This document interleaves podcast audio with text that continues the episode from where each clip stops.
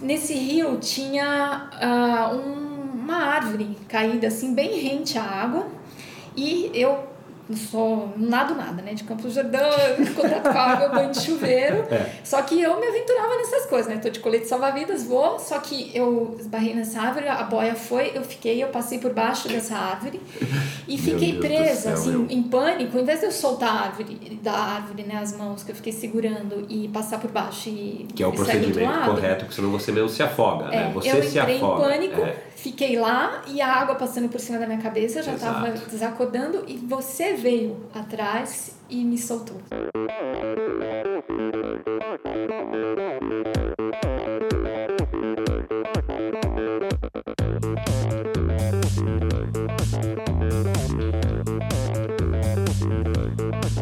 Olá pessoal, sou o Michel Bogli e este é o Endorfina Podcast Aqui você ouve minhas conversas com triatletas, ciclistas, corredores e nadadores. Pessoas interessantes que são, acima de tudo, movidas à endorfina.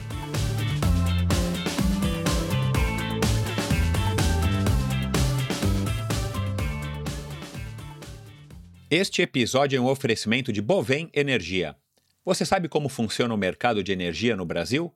Você sabe que é possível comprar energia para sua empresa e indústria que você também pode escolher de quem comprar esta energia, o que pode gerar uma economia substancial no custo final da sua produção? Conheça então a Bovem Energia. A Bovem é uma comercializadora de energia que também presta serviços de gestão e migração. Assim como meus convidados, para a Bovem, energia é um assunto muito sério uma empresa sólida e confiável, com profissionais experientes e treinados para lhe oferecer agilidade no atendimento, robustez e competência na condução dos negócios. Saiba mais em bovem.com.br. B O V E N.com.br. De energia, a Bovem entende. Olá pessoal, sejam muito bem-vindos a mais este episódio do Endorfina Podcast, o segundo episódio de 2019. Obrigado a todos vocês que curtiram, que mandaram é, suas opiniões, seus elogios e seus comentários a respeito do episódio da semana passada, que excepcionalmente foi ao ar na sexta-feira, com o grandíssimo gigante Sérgio Cordeiro, o nosso, como eu disse nas redes sociais, o nosso rei da ultradistância e desde sempre um pioneiro no triatlon e que logo enveredou pelas outras distâncias. Se você não ouviu, vai lá e ouça, está gratuitamente à disposição tanto no endorfinabr.com no meu site, quanto na, no Spotify, no iTunes, na loja do iTunes e outros agregadores de podcast da sua preferência, como o Acast e o Stitcher, por exemplo. Então, obrigado a todos vocês que participaram, enviaram seus comentários e críticas. E neste segundo episódio, como eu estava falando, Adriana dos Santos Nascimento, uma pessoa que fazia tempo também que eu estava querendo trazer aqui para cada vez mais a gente estar tá, é, ouvindo as histórias também das pessoas que fizeram e fazem história no mountain bike brasileiro, outro esporte que eu adoro, outro esporte muito bacana e que merece toda a atenção do mundo. Adri uma menina tímida, uma, vocês vão perceber pelo tom de voz dela que ela é super tranquila, uma menina aí do interior mesmo, como ela diz, e, e que foi super campeã, nasceu em Campos do Jordão, acabou se tornando aí através da sua força de vontade e da, do estímulo aí dos pais e da avó, acabou se tornando uma mega campeã brasileira, morando e, e sendo nativa dessa meca do mountain bike nacional, a Campos do Jordão, e ela vai contar como é que foi a trajetória dela, o que, que fez ela perseverar e, e ser tão fluente no, dentro do mountain bike. Ela foi 11 vezes campeã de diversas modalidades, no downhill, no, no cross country e na maratona. Ela depois acabou enveredando também para as provas de, de em etapas né, de mountain bike, como a Cape Epic, a Brasil Ride, que ela é bicampeã, entre outras. Uma história muito bacana de uma menina super simpática e que hoje hoje não, já faz quase 15 anos, ela está à frente da assessoria esportiva, onde ela ensina, inclusive muitos amigos meus, é, um pouco desse, dessa vivência, dessa experiência que ela teve ao longo de tantos anos de carreira, de uma carreira vitoriosa. Esse episódio foi gravado no ano passado, eu só consegui soltar esse ano, então ainda estava valendo o próximo Pro. Vocês vão ver que a gente fala bastante dessa, desse reality show que meus amigos do canal MTB90 fizeram é, no ano passado. Mas está valendo, eh, vocês podem acompanhar os programas, os episódios no canal do YouTube e vamos acompanhar aí também o, o rapaz que, que ganhou e os outros no seu, nos seus desempenhos aí nesse ano no mountain bike brasileiro. E é isso, pessoal. Espero que vocês curtam essa conversa, uma conversa, mais uma conversa interessantíssima com uma das lendas do mountain bike brasileiro, Adriana dos Santos Nascimento. Um grande abraço, muito obrigado e até a semana que vem.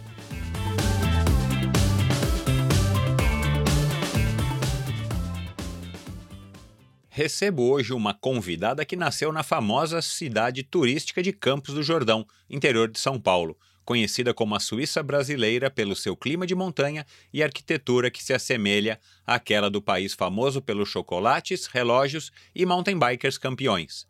Foi de Campos que saiu a maior campeã brasileira do mountain bike. Ao todo foram 11 títulos na modalidade do cross country, maratona e downhill uma ciclista versátil que circulou também com maestria pela ultradistância quando foi campeã do famoso e tradicional 12 horas de mountain bike, bicampeã da Transandes e do Brasil Ride, entre outros títulos e participações em provas em etapas.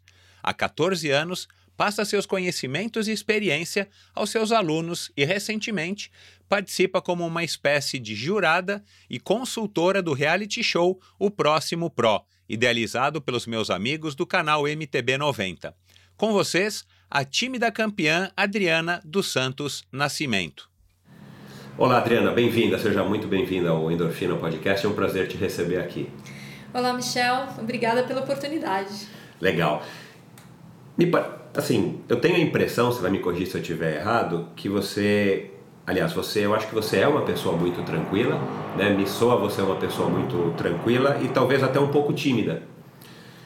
Como é que está sendo essa experiência da sua participação como apresentadora no, no canal MTV 90? Uma Adriana agora é, repórter, jornalista, comentarista, entrevistadora e ju, juíza, né? Do, do, jurada do, do próximo Pro. É, esse ano... É veio esse lado, né, da Adriana ter que se expor a essas mídias novas, tudo isso, né, que eu sou do lado interior, Campos do Jordão, e realmente a timidez foi uma coisa que assim, eu tive que ir vencendo ao longo da minha carreira. O esporte foi muito bom também para a minha vida nesse ponto. E eu tô achando ótimo, né, essa oportunidade no MTB 90 justamente de trabalhar esse ponto, né? Mas é uma coisa interessante que eu uso o conhecimento né, e a minha vontade de devolver para o esporte tudo que ele me deu. Né? Então, tudo que eu trabalhei até hoje, tudo o que eu aprendi, eu sou grata de ter essa oportunidade de estar tá passando um pouco para quem está vindo aí, principalmente nesse programa do Próximo Pro que eu estou lidando com jovens atletas. É, é, com certeza dá uma dá um não só uma, um sentido de, de de recompensa, de agradecimento e de gratidão pelo que você está podendo contribuir com essa nova geração, mas com certeza também um pouco de nostalgia, né? De você relembrar, enfim, como é que foi o seu começo de carreira, como é que era quando você estava competindo e, e, e, vencendo aí todos os títulos que você venceu. É, essa parte da nostalgia também é muito interessante. É, eu estou reencontrando muitas pessoas né, no programa de entrevistas, isso é fantástico. Pessoas que eu conheço a história a fundo e também o lado da curiosidade. Né? Eu sou bem curiosa, então eu adoro quando vem alguém, uma pessoa que também eu não conheço para entrevistar, porque eu vou pesquisar a respeito dessa pessoa e acabo encontrando muita informação interessante e é um, é um uma coisa muito bacana mesmo que eu encontrei nesse caminho aí de fazer as entrevistas. Eu não sou jornalista, longe disso, procuro é, me informar a respeito como funciona para tentar evoluir nesse aspecto e ser mais profissional nisso. Mas é, eu levo mais nesse lado, né? Que é gratificante, tanto por esse lado de eu ser curiosa e descobrindo coisas novas, e pelo lado da nostalgia e rever grandes amigos. É exatamente o que me move aqui é fazer o endorfina. Também não sou jornalista, não tenho influência nas redes sociais e nessas novas tecnologias, mas foi uma coisa que eu me impus como desafio na hora que eu resolvi começar com esse projeto. Exatamente, além de matar minha curiosidade de estar conhecendo e revelando e a, me aprofundando na história de vocês, convidados e grandes campeões que eu tenho recebido aqui, também de minimamente, depois de um tempo, eu estar tá tentando me aperfeiçoar numa coisa que eu não conheço, não sei, não domino, mas minimamente a gente vai estar tá sempre aprendendo alguma coisa, não só com as pessoas que a gente está conversando, mas também enfrentando os nossos próprios medos e desafios de estar tá participando, no teu caso, de um programa no YouTube, uma, uma mídia muito mais é, que, que, expõe muito mais a pessoa, como, como é o caso do canal MTB 90. E aqui eu, através do, do Endorfina, apenas no microfone, falando aí diretamente para as pessoas. Mas com certeza é um desafio diferente e ao mesmo tempo super interessante. Você está com 27 anos no mountain bike. É, claro, você foi se reinventando à medida que os anos foram passando. Aliás, a gente vai conversar bastante disso a respeito de todos os seus títulos e agora essas mais recentes participações em nas ultramaratonas de vários dias e tal. Como é que você se mantém motivada e saudável? A gente estava conversando aqui agora há pouco, né, a respeito de saúde, de problemas isso, problemas aquilo. Mas como é que você se mantém motivada para estar tá ainda curtindo acordar cedo e pedalar, ir para trilha e, e, e, curtir o esporte que, que te consagrou? A motivação vem no dia a dia, né? Eu o que o esporte me ensinou é que eu preciso ter saúde. É, eu fui uma atleta extrema, né, de ser campeã, então você tinha que treinar ao máximo, fazer tudo ao máximo. Isso foi uma fase da minha vida que eu, eu acredito, assim, para mim, eu sou satisfeita, eu tive sucesso, eu venci tudo que eu queria. Então, é, chegou a hora que eu sabia que não dá para ser assim para sempre, né? Então eu sempre busquei ter equilíbrio na minha vida, né, em tudo. É, por ter justamente passado por essa fase tão nova de pressão do esporte, aquela coisa que você quer vencer, é, e os desafios mesmo, né, de você viajar, não tinha muito conhecimento das coisas, muito novinha, você ter que ir para outro país, vai sozinha, se virar. Então, passei acho que muitos anos assim sob essa pressão e aprendendo. Então, foi isso. É, a necessidade mesmo de você ir encontrando o equilíbrio para viver. E aí veio essa fase de deixar de ser atleta, é, estudei, professora de educação física, é, e eu gosto né, dos desafios. Então, eu fui encontrando novos desafios na minha profissão, no meu novo trabalho, depois que eu deixei de ser atleta profissional. E uma maneira de não se afastar do mountain bike. Sim, a minha vida continuou sempre na bicicleta, né? Não, nunca deixei de pedalar. Você é de Campos do Jordão, né? É uma cidade que acho que pelo menos a maioria dos ouvintes já ouviu falar ou já esteve, né? Uma, uma estância turística e tal, como eu falei aqui na apresentação. É uma considerada Suíça brasileira, uma cidadezinha bem, bem bacana e bem propícia para o mountain bike. Como é que foi tua infância em Campos do Jordão com, do ponto de vista da prática esportiva? Bom, eu tive sorte de nascer lá e num tempo muito bom, né? Que eu, a minha casa não tinha cerca, não, só tinha uma cerquinha viva, as janelas não tinham grade, as coisas ficavam todas no quintal. Então eu acho que nasci no lugar certo e na hora certa. Aliás, porque Campos do Jordão hoje em dia já está uma cidade muito mais perigosa, enfim, né? O, o crime subiu a serra também, infelizmente, né? Sim, infelizmente. Acho que o mundo inteiro já está mais complicado para é. se viver, né? Essa questão da segurança. É, eu vejo, eu tenho uma sobrinha que ela desde que nasceu ela não sai sozinha na rua. É, é. Então a gente perdeu a liberdade. E eu tive isso, né? A liberdade de ser criança, de ter um quintal, de é, ir para a escola de bicicleta, amigos na rua. Então, eu tive uma infância muito rica em Campos do Jordão e sempre falo que lá foi o meu segredo para me desenvolver no esporte. E como é que foi o teu contato então com os esportes? Você começou com mountain, no mountain bike só com 15 anos, né, se eu não me engano. Até os 15 anos você fazia o que? Era esporte de escola, era vôlei, era queimada, era o quê?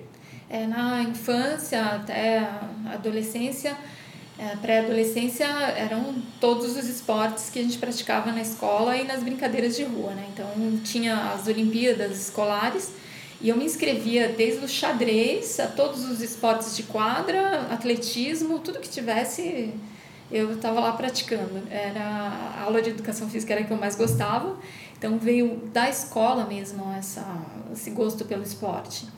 Mas veio da escola porque a escola te incenti... você achava que a escola te incentivava? Ou isso estava dentro de você e você simplesmente canalizava isso nas aulas de educação física e nas oportunidades que você tinha? As duas coisas, As né? duas. Acho que já era mesmo da minha personalidade. Eu gostava de competir e tinha muita energia, mas eu tive também bons professores, né? Os professores de educação física me incentivavam, eles souberam detectar isso em mim e incentivar. E aí o esporte que eu mais pratiquei antes da bicicleta foi o atletismo. Na no início da adolescência eu é, assistia São Silvestre e aquela música e os atletas e outra coisa também eu morava numa pousada com a minha avó e por essa pousada passavam muitos atletas. Eu tinha um tio, tenho um tio que é do exército e ele praticava corrida de orientação e levava muitos atletas para treinar lá, além dos atletas que iam para Campos Jordão treinar para São Silvestre e eventualmente se hospedavam na pousada. Então eu fui vendo aquilo e a São Silvestre me inspirou. Então eu falei, eu quero correr São Silvestre. E comecei a treinar sozinha, por minha conta. Eu acho que tinha 12 anos, por aí eu corria 10 quilômetros todo dia. Eu achava que era isso, sempre o mesmo percurso e correndo, correndo, correndo. Pelas ladeiras de Campos. É, pelas ladeiras e pela avenida principal, que era onde Sim. eu mais gostava de correr. Então, eu, todo dia eu estava lá e não tinha ninguém para me falar que aquilo era demais ou me orientar na, nos treinos. Como tinha liberdade para sair, correr, eu falava, vou correr. E ia. Que legal, e com certeza você não usava o melhor tênis com o melhor amortecimento do mundo, porque nem existia no Brasil nessa época, né? Ou se existia era de difícil acesso. É, não, não existia nada. Eu corria com o tênis que ia para escola, né? Que era o, acho que o Conga. O Conga, é. que legal, não sabia que você tinha corrido. E, e quando é que entrou o mountain bike na tua vida? Você chegou a competir alguma prova? Que já existia alguma corrida a pé lá em, em Campos? Sim, existia e também por, por morar na pousada passavam muitas pessoas por lá. E teve uma hóspede que estava treinando para meia maratona aqui em São Paulo e ela viu que eu corria bastante, eu acompanhava nos treinos e ela me trouxe para correr. Eu não tinha nem idade para me inscrever. Ela simplesmente falou: ó, você me espera ali naquele ponto do ônibus, eu vou passar e você começa a correr comigo depois da largada. E Uau, eu vim. Que legal. Mas muito novinha, né? Mas foi o que me deu uma base enorme de força, resistência para quando eu comecei no mountain bike. E aí, como é que entrou o mountain bike na tua vida? Mountain bike entrou quando a Caloi foi fazer o lançamento da primeira mountain bike no Brasil, a Caloi Aluminum, que foi lá em Campos do Jordão, e os atletas da Caloi iam almoçar na pousada da minha avó.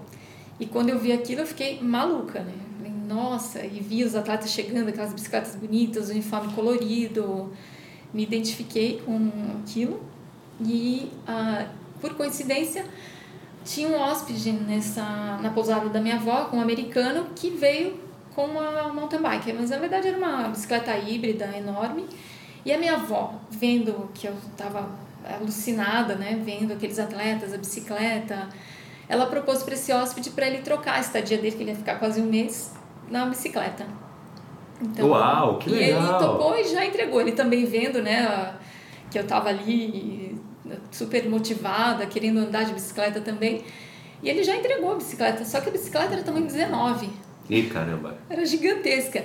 E mesmo assim, eu vi que eu coloquei o selinho lá embaixo no que dava, ficava meio alto ainda pra mim, mas eu falei, vai, né, a minha bicicleta é a melhor claro, do mundo. Claro, claro, que legal. E nisso o pessoal da Caloi é, já viu a minha história, já falaram, ofereceram a inscrição da corrida que ia ter lá, de lançamento, e me emprestaram capacete, luva, o que eu precisava, e falaram, vai lá, me ensinaram onde era, e eu fui. E correr. você, você já andava de bicicleta? Você tinha alguma bicicletinha lá para andar por Campos do Jordão, eu imagino.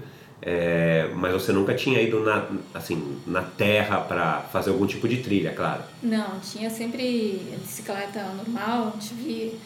A melhor que eu tive foi uma Caloi 10, que era a bicicleta de corrida que eu É, ficava é. também indo para a escola, era meio de transporte, e já me achava atleta.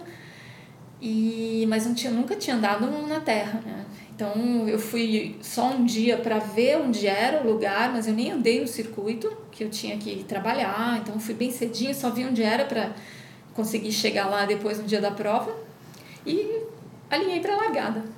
Não fazia a menor ideia do que era o percurso, nada. Lembro que eu tomei um susto na primeira descida, que era um drop bem inclinado, mas falei, ah, agora vai, né?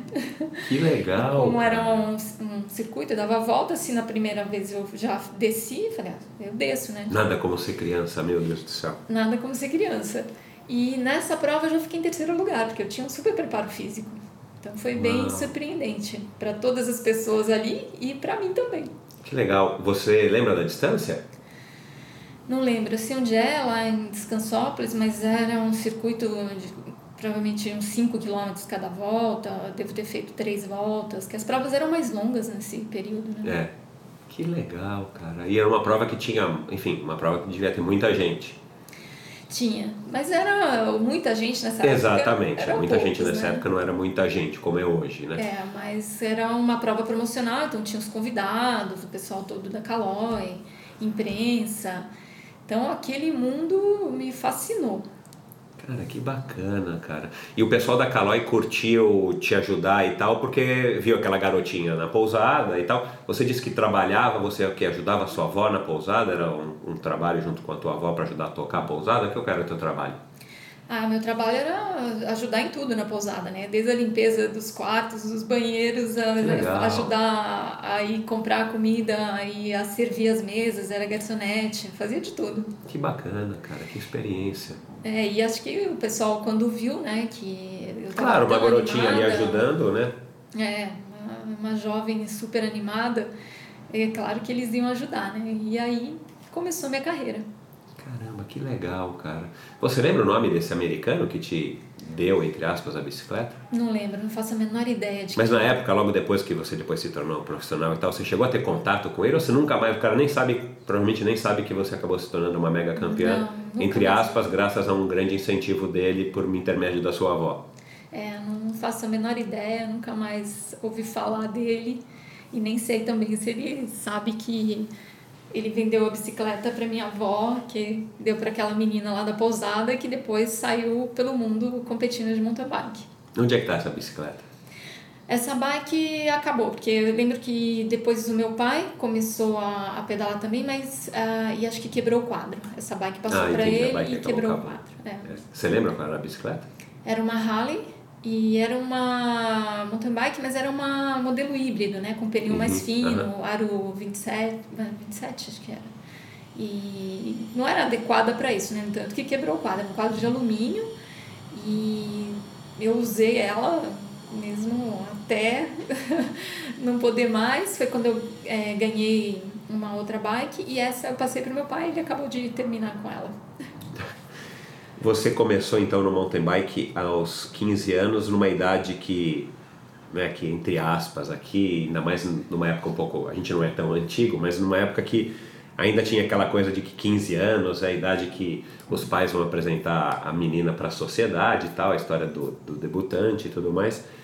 E você em plena adolescência, né, eu já tive uma filha dessa idade, ainda bem que já passou.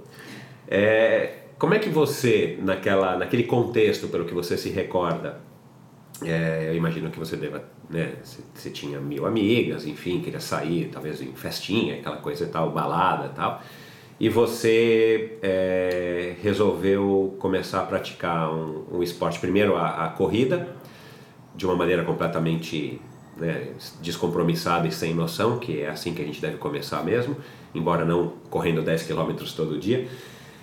Mas o que, que te motivou, você se recorda, o que, que fez com que você, ao invés de ter uma vida, entre aspas, normal de uma adolescente de 15 anos, mesmo numa cidade do interior, a estar tá resolvendo começar a pedalar e a se dedicar a um esporte que vai, é, é, acho que não é nenhum não é nenhum preconceito, não sou eu que estou estipulando isso, mas é um, é, um, é um esporte um pouco mais bruto, um pouco mais agressivo, porque você cai, porque você vai se machucar, vai ralar o joelho e tudo mais, uma coisa que a gente associa muito mais aos, aos homens. E na tua idade, com, na época, né, com 15 anos, você podendo fazer alguma coisa menos agressiva, entre aspas, você resolveu ir para o mountain bike. Foi alguma coisa já dentro de você ou você já era avessa balada, festinha e tal, você era uma pessoa mais, sei lá, introspectiva? O que que fez a Adriana entrar nesse caminho que acabou sendo o caminho da tua vida até hoje? Eu sempre fui uma menina já muito introspectiva, né? Era, é, tímida e muito concentrada em tudo que eu fazia. É, por viver com a minha avó, meus pais também moravam em Campos, mas muito cedo eu fui para a pousada dela para ajudá-la. Então ficava alguns dias com ela, ia para casa dos meus pais, voltava e fui ficando cada vez mais. Então desde muito cedo eu tive muitas responsabilidades, que a minha, na minha família foi uma, uma família matriarcal e sempre a gente trabalhou muito, né, desde cedo. Então eu já era mesmo uma menina assim, avessa a, a festinhas, essas coisas, e muito voltada para o esporte.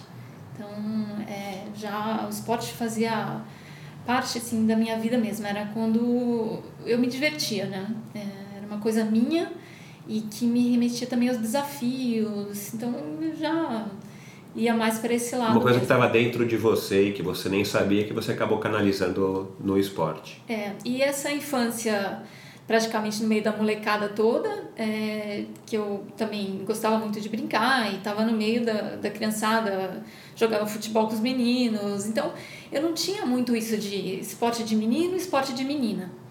Quem tinha isso era minha avó, que quando É mais ela tradicional. é, e tal. viu que eu fui na corrida, eu fui bem na corrida, que já estava indo para esse lado, aí ela falou: Isso não é coisa para mulher, você vai ficar falada na cidade se você começar a andar com esses meninos, porque só tinha homem, né? É, imagino. Criticando, é. Tinha uns amigos só que me viram nessa prova também e falavam: Nossa, tem uma menina aqui em Campos que pedala. E começaram a me chamar para ir pedalar. E nisso a minha avó falou: Não, só tem menino nessa história, você vai ficar falada. e realmente fiquei, né? Logo fiquei, mas quando a minha avó quis colocar essa restrição, né, de eu não poder mais andar com os meninos, aí o meu pai entrou na história, falou: "Não, ela vai pedalar sim". Por quê? Quando meu pai era adolescente, ele corria de bicicleta. E Ah, ele era muito forte, era muito bom, estava se destacando e ele consegui, é, ganhou um convite para ir correr uma prova em Portugal. Ele De ciclismo, né? Porque não existia mountain bike É, naquela época. Era ciclismo só. E a minha avó não deixou. E nisso ele Ah, olha lá a história É. se repetindo. ela não deixou e ele estava fugindo de casa para ir para a prova, que é adolescente, né? E ela é, foi com a polícia atrás dele, ele estava no bonde indo embora. Fez parar um bonde e tirou ele de lá. Em Campos também. Em Campos. Naquele bondinho lá. É, e Pestalozzi. E aí ele nunca mais pedalou. E não, assim, eu nunca tive nenhum incentivo dele, de criança, nada, pra, pra praticar. Acho que isso foi, criou um bloqueio tão grande nele que vê, né? não, não, não veio dele essa coisa de eu entrar no esporte. E até minha avó fala que acho que isso eu vim pra dar uma lição nela. Com certeza, com certeza. Então aí quando ela quis me proibir, por, por isso acho que o preconceito vinha dela mesma, né? Nessa época também era mais difícil, ela pegou um tempo difícil para as mulheres. Aí meu pai falou: "Não, imagina, isso ela vai pedalar assim, é o que ela gosta". E aí ele começou a me incentivar cada vez mais. Que legal. Então, pro teu pai, continua sendo, teu pai tá vivo?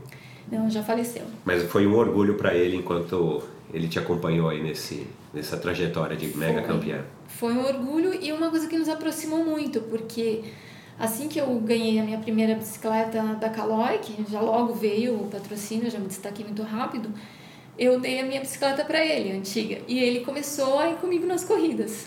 Então, também foi uma grande mudança na vida dele.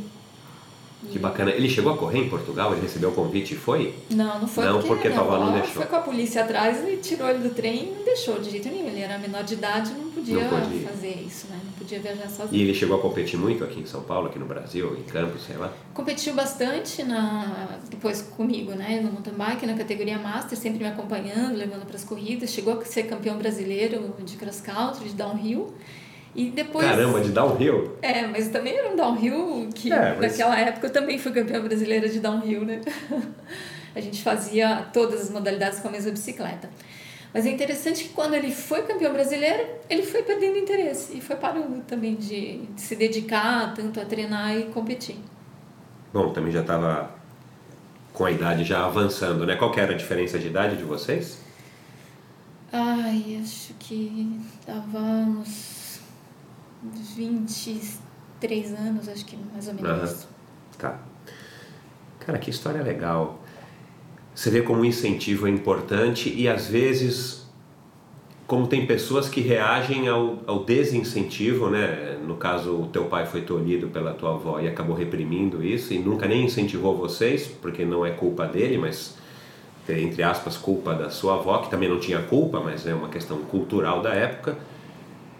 E ao mesmo tempo, a tua avó iria repetir o mesmo erro com você, mas você encontrou amparo do teu pai, que talvez, se ele não tivesse sido tolhido pela tua avó, ele talvez também não te desse o amparo e talvez a tua história teria sido completamente diferente. Por isso que, não sei com quem que eu já conversei aqui, é, é, eu também não vou me lembrar aqui agora, conversei com tanta gente aqui no Endorfina, mas que falou essa história da importância de ter um professor que te incentive a manter um estilo de vida saudável, normalmente é o professor de educação física, que pra gente, quando a gente está na, na, na, segunda infância, terceira infância, tal, pré-adolescência, tem uma figura importante pra gente, né, pelo menos para os meninos tem, é, de autoafirmação, o esporte traz tudo isso quando a gente está precisando naquela época que a gente está mais é, aberto, vamos dizer, e vulnerável.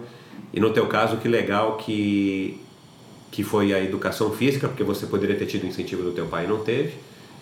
E que, e claro, uma grande dose desse, desse espírito estava dentro de você, que, mas que você conseguiu potencializar isso de uma maneira meio sem querer querendo e deu certo, deu no que deu. Então, como isso é importante para para quem está nos ouvindo e que tem filhos pequenos e tal, como é importante a gente dar importância para as aulas de educação física, que infelizmente no nosso país não tem a devida importância, para que a gente possa estimular. E aí, só abrindo um parênteses, também não sei qual foi o convidado que falou isso, mas a importância do incentivo dos pais em manter os nossos filhos ativos para que eles possam um dia não serem campeões necessariamente, mas eventualmente também, mas poderem ter um, ter um estilo de vida saudável e viver uma vida melhor que com certeza todo mundo que pratica esporte tem uma vida melhor do que quem não pratica é, em vários aspectos.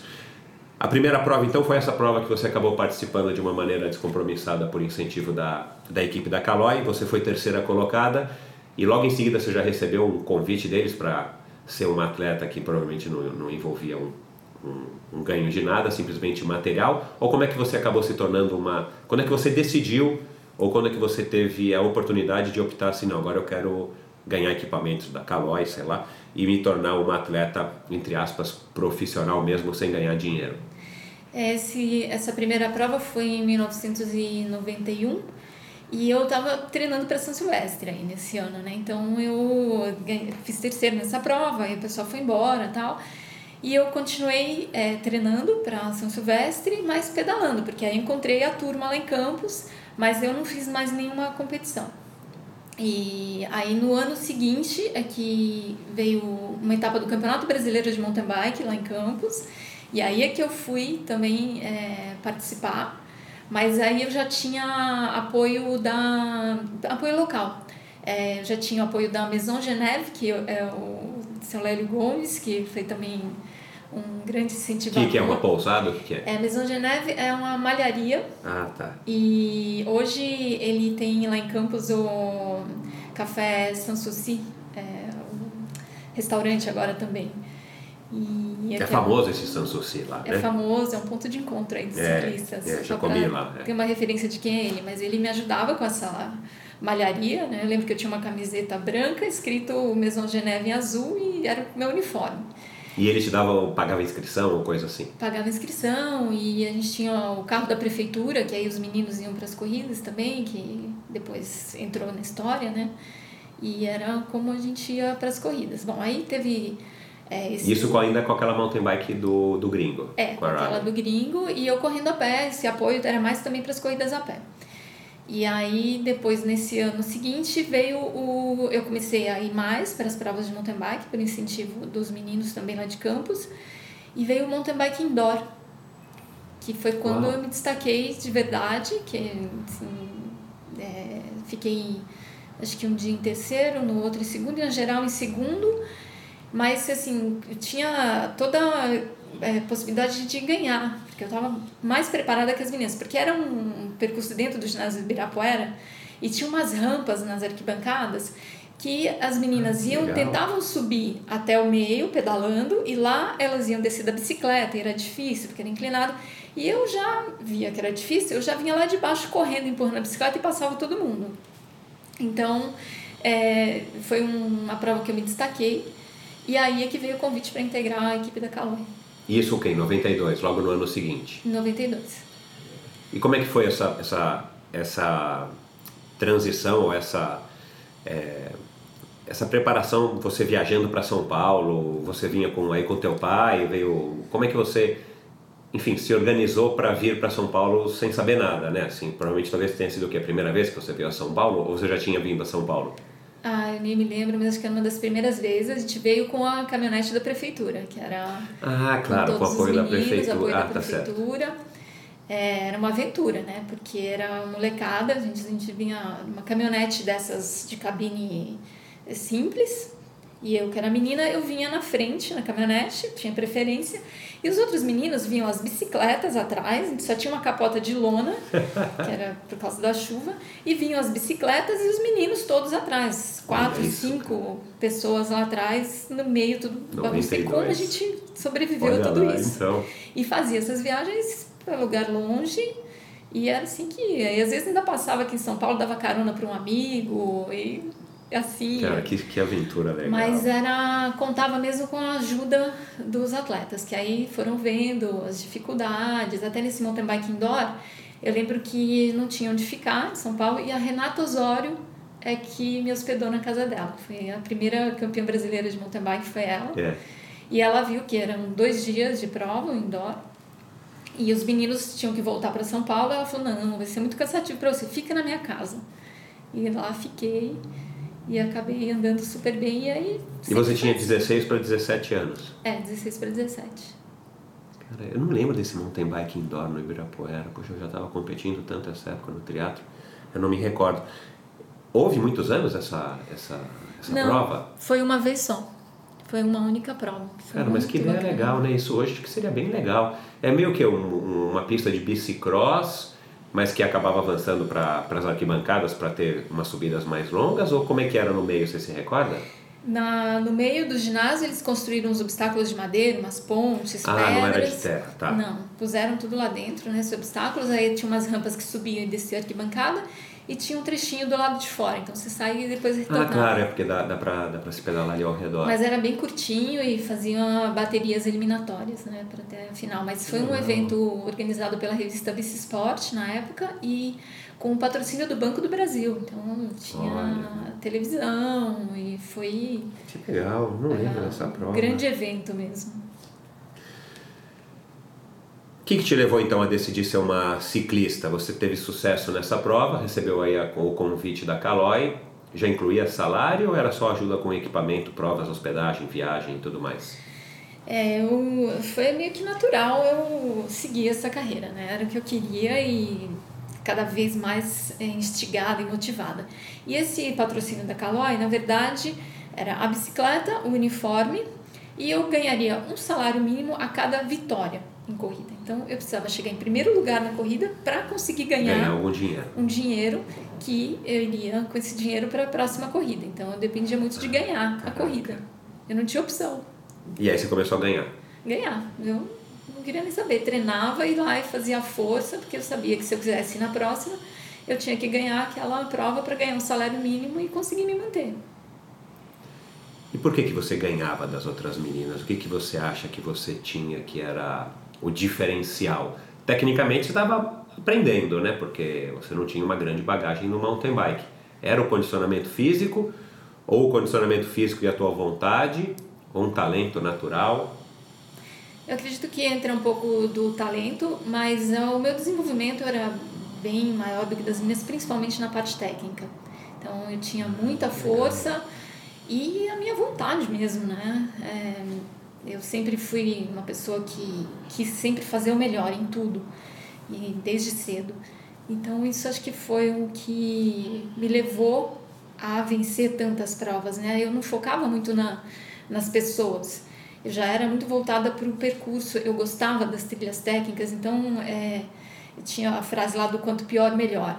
E também para condições adversas, o meu pai uma vez me falou: "Ah, tá chovendo, tá uma lama danada nesse circuito, mas pensa que se tá ruim para você, tá pior para as outras.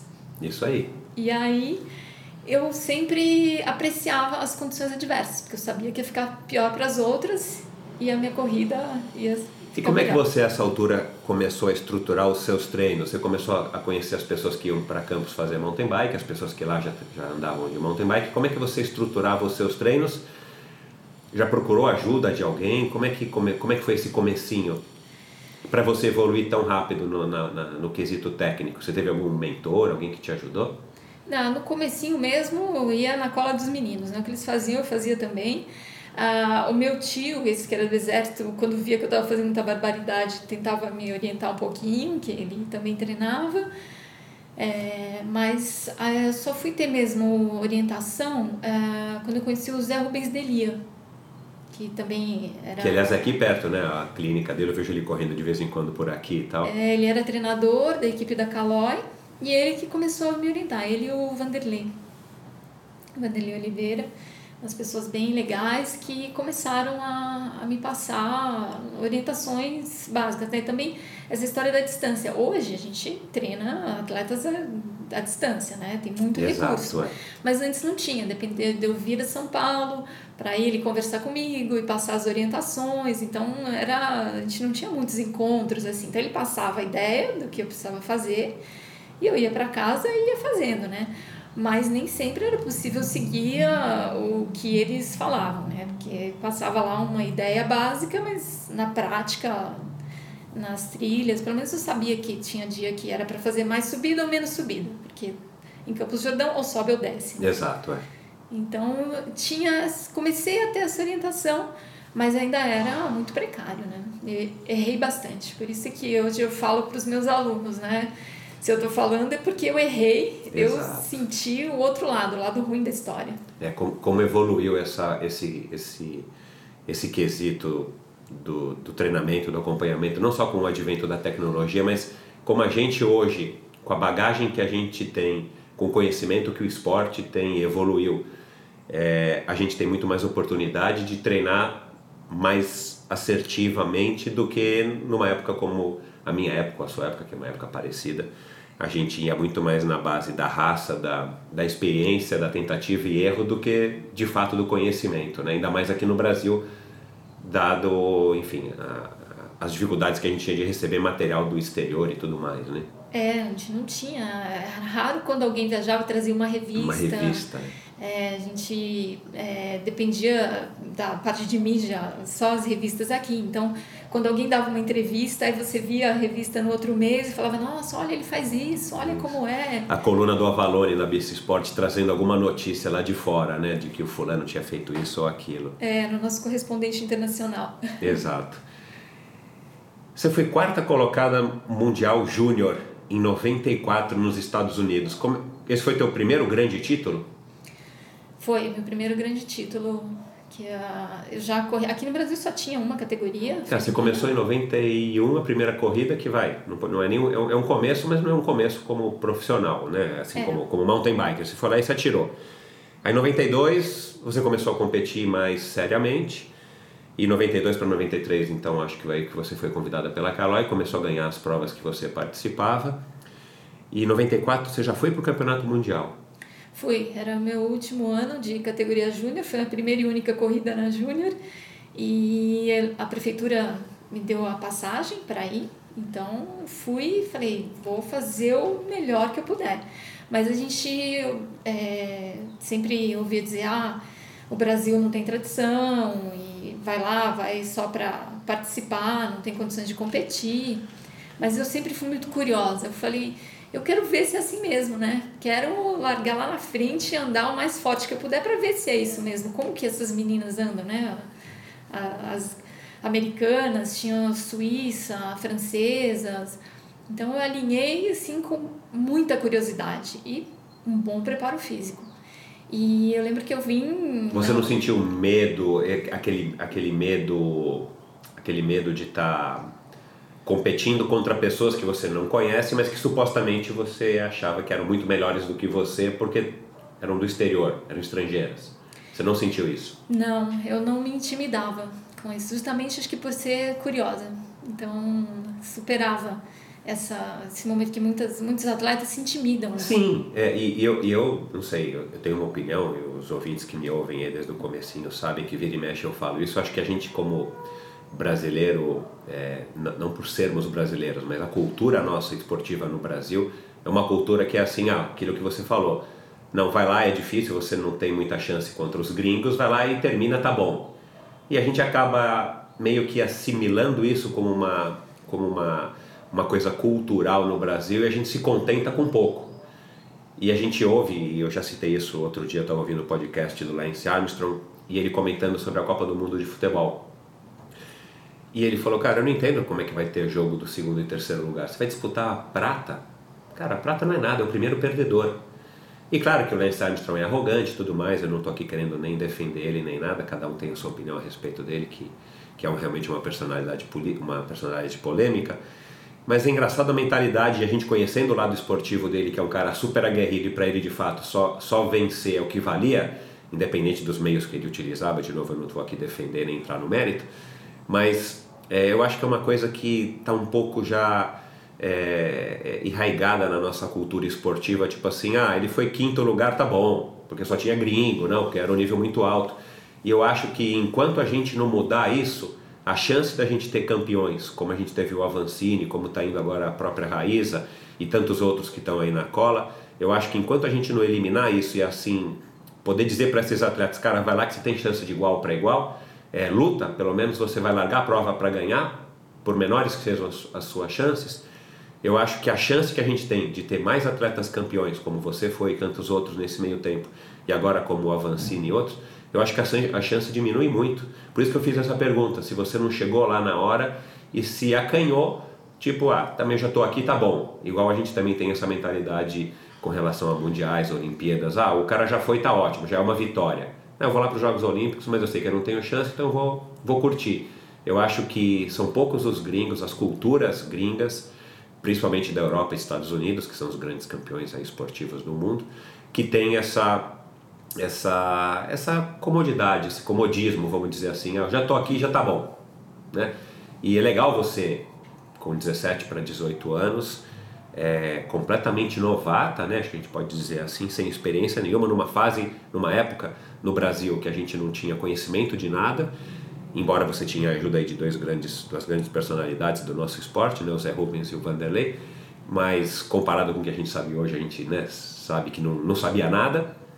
E, e você foi para um campeonato mundial, só, só o nome, né? Você lê aqui o título, né? Campeonato mundial. Você foi lá e alinhou de igual para igual, é, sem se intimidar. Eu acho que isso é, é um super mérito seu, uma coisa que com certeza está dentro de você mas que hoje você, eu e, e todo mundo que está nos ouvindo e todo mundo que tem alguma influência em as pessoas, nas pessoas que vão competir, que estão competindo, eu acho que se a gente conseguir passar isso para as pessoas, de que se você larga uma prova, se você se classifica para um campeonato mundial, para um campeonato X, local, mas você tem as mesmas chances de ganhar do que o cara que ganha. Né? O que você precisa é querer, claro, se preparar e lutar para isso. Exatamente, mas eu tive uma lição também. Nesse mountain bike indoor, que também, mais uma vez, esse meu tio do exército estava lá assistindo na arquibancada. E como eu falei. Como a, é o nome do tio? É Leovaldo. Um, um abraço pro seu Leovaldo, olha lá. Da cidade a de importância do seu Leovaldo na, no forma, na, na, formação da, da Adri. É, nessa prova aqui, eu quase passava na Cecília, que era a grande estrela da época, na Cecília Guglielmi. E aí, como eu saía correndo lá, já não, me enrolava com a bicicleta, eu sempre encostava nela e depois não passava. E aí terminou a prova, eu super feliz, emocionada, que fui super bem, segundo lugar, nossa. Aí o meu tio me chamou no canto e falou: Olha, você tá feliz aí com o seu segundo lugar, ótimo, mas você poderia ter ganho essa corrida. Olha lá. Você nunca mais fique respeitando um atleta, sendo que você tem condições de ultrapassá-lo. Você só não ultrapassou porque você ficava, chegava nela e falava: Nossa, essa é a campeã. Exato. E aqui é o meu lugar. Então, assim, eu também, é, as lições para mim são, é, não precisa duas vezes, já aprendi nessa. Então, para esse campeonato mundial, eu já, eu não me intimidava mais com as coisas, porque, assim, respeito sim, mas se eu, eu sabia que eu tinha capacidade, se eu estava ali, do lado da atleta, estava me sentindo bem, eu tenho que ultrapassá-la. Exato. É. Só um parênteses aqui que eu fiz uma anotação é, você puxou a sua mãe ou você puxou o seu pai? Que que você mais, com quem você mais se identifica nessa história de puxar, né? Quem você herdou mais temperamento, mais esse jeito de ser curiosa, desafiadora, é, batalhadora, perseverante? Muito do meu pai, mas um pouquinho da minha mãe, no gosto por estudar e também que foi outra coisa muito importante porque no esporte a gente lida com estratégia. Se você não estuda, você não consegue elaborar uma boa estratégia, né? Mas eu sou bem mais o meu pai. E o meu irmão saiu mais a minha mãe. Mas você disse que a tua família era uma família matriarcal, que a tua mãe era quem dava as cartas. Mas uma personalidade mais forte. Ah, a avó. É, porque o meu avô foi para Campos do Jordão com tuberculose. A minha família era do Rio de Janeiro, meu pai nasceu no Rio de Janeiro, foi para se tratar. E ele faleceu quando meu pai tinha sete anos e a minha avó ficou em Campos do Jordão com os filhos, quatro filhos pequenos e ali ela fez a vida, né? No tempo que só tinha um carro na cidade, que era o carro de transporte das pessoas. Caramba. Então ela foi uma das pessoas que praticamente fundou lá a, a cidade, né? Depois da, da tuberculose. E então ela era tipo a coronel mesmo lá da, da família, né? Entendi. E essa sua avó era mãe do seu pai ou mãe da sua mãe? Do meu pai. Ah, então tá explicado, tá certo. Eu estava associando que a, que a tua avó era mãe da sua mãe, eu, eu que enfim, eu, queria, eu inferi que sua mãe devia ser uma mulher forte, você puxou a sua mãe, mas na verdade sua mãe era mãe do teu pai, entendi. Mas a minha mãe também foi uma mulher bem forte, né? da roça, né, que veio para a cidade estudar, então tem isso que eu falei que tem um pouco do lado dela. Tua mãe também. e seu pai de Campos do Jordão, porque aí tua avó e teu avô foram para Campos e tiveram ele. Não, a minha mãe é de Santo Antônio do Pinhal, ah, tá ali bom, do, lado, do lado, que eles tinham um sítio, era a colônia de italianos e e a minha mãe veio da então da roça para Campos do Jordão para estudar na cidade, ela ia e vinha todos os dias. E aí é que conheceu meu pai. Então... Certo. Você tem irmãos? Um irmão. E ele, e ele se parece, você disse, mais com a sua mãe? É. Uh, temperamento e a parte física também parece mais com a minha mãe. Tá, legal. Bom, você foi quarta colocada no Mundial, é, chegou no Brasil super animada, com certeza, né? Deve ter recebido aí mil homenagens, a Caloite, enfim. Não te deu o salário porque você não ganhou, né? Não sei como é que foi. Mas no mesmo ano você foi sexta colocada no Mundial Júnior de Downhill, que você disse que corria com a mesma bicicleta. Não tinha é. diferença de bicicleta, né? Não tinha, a mesma coisa. E... Mas foi na mesma, foi na mesma, na mesma prova ou você nem chegou a voltar para o Brasil, ficou lá porque aí tinha várias etapas, né? Várias modalidades. Era no, no mesmo campeonato, Isso, é. uh, várias claro. modalidades. Então eu corri na sexta-feira, como era categoria júnior, o cross country e aí o downhill era na, no sábado. Então, e o downhill era aberto, não era júnior? Era júnior. Ah, tá.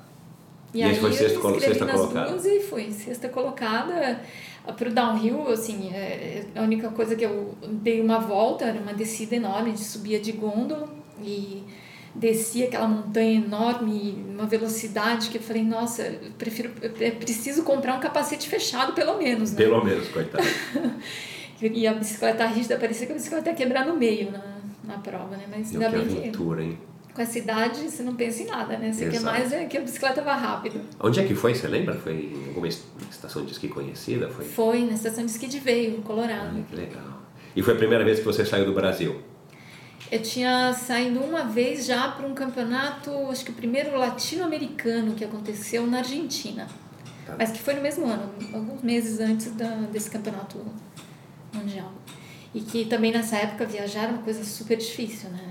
Não tinha então, acesso e, informação. E você não sabia o que você é. Hoje você entra na internet você sabe até o tempo que você vai pegar. Mas naquela época não tinha esses recursos, né? Então era uma, uma viagem meio que aventureira ao desconhecido. É, e aí contava com a ajuda dos amigos. O Erivan de Lima foi uma pessoa muito importante nessa parte na minha vida também, porque ele falava espanhol, era casado com uma argentina e ele tinha acesso ao, e também a, porque ele foi ciclista de estrada, então ele conhecia muitos atletas dos países aqui da América do Sul, América Latina. Então ele tinha mais contato, ele é, sabia que ia ter a prova e dava um jeito de fazer inscrição. Nem sempre a Confederação Brasileira inscrevia os atletas, passava as informações. Às vezes a gente mesmo entrava em contato direto com a organização do país e falava, estamos indo, né? Uma delegação do Brasil aí, mandava os nomes. Mandava um fax? Exatamente, mandava um fax. Então, muitas dessas provas eu só consegui porque o Erivan tinha as informações e falava, vamos lá, compra passagem no mesmo dia, dava carona para o aeroporto e arrumava alguém para ir buscar lá. A importância de ter gente que, que nos apoie nesse começo é fundamental. Outra coisa que eu tenho percebido aqui de, de conversar com os meus convidados, os grandes campeões, a importância de você ter pessoas, amigas mesmo, que te dão uma, uma, uma guarita, como foi a Renata Osório, quando você precisa de uma hospedagem em São Paulo, para você também não passar perrengue né, de um dia para o outro da competição.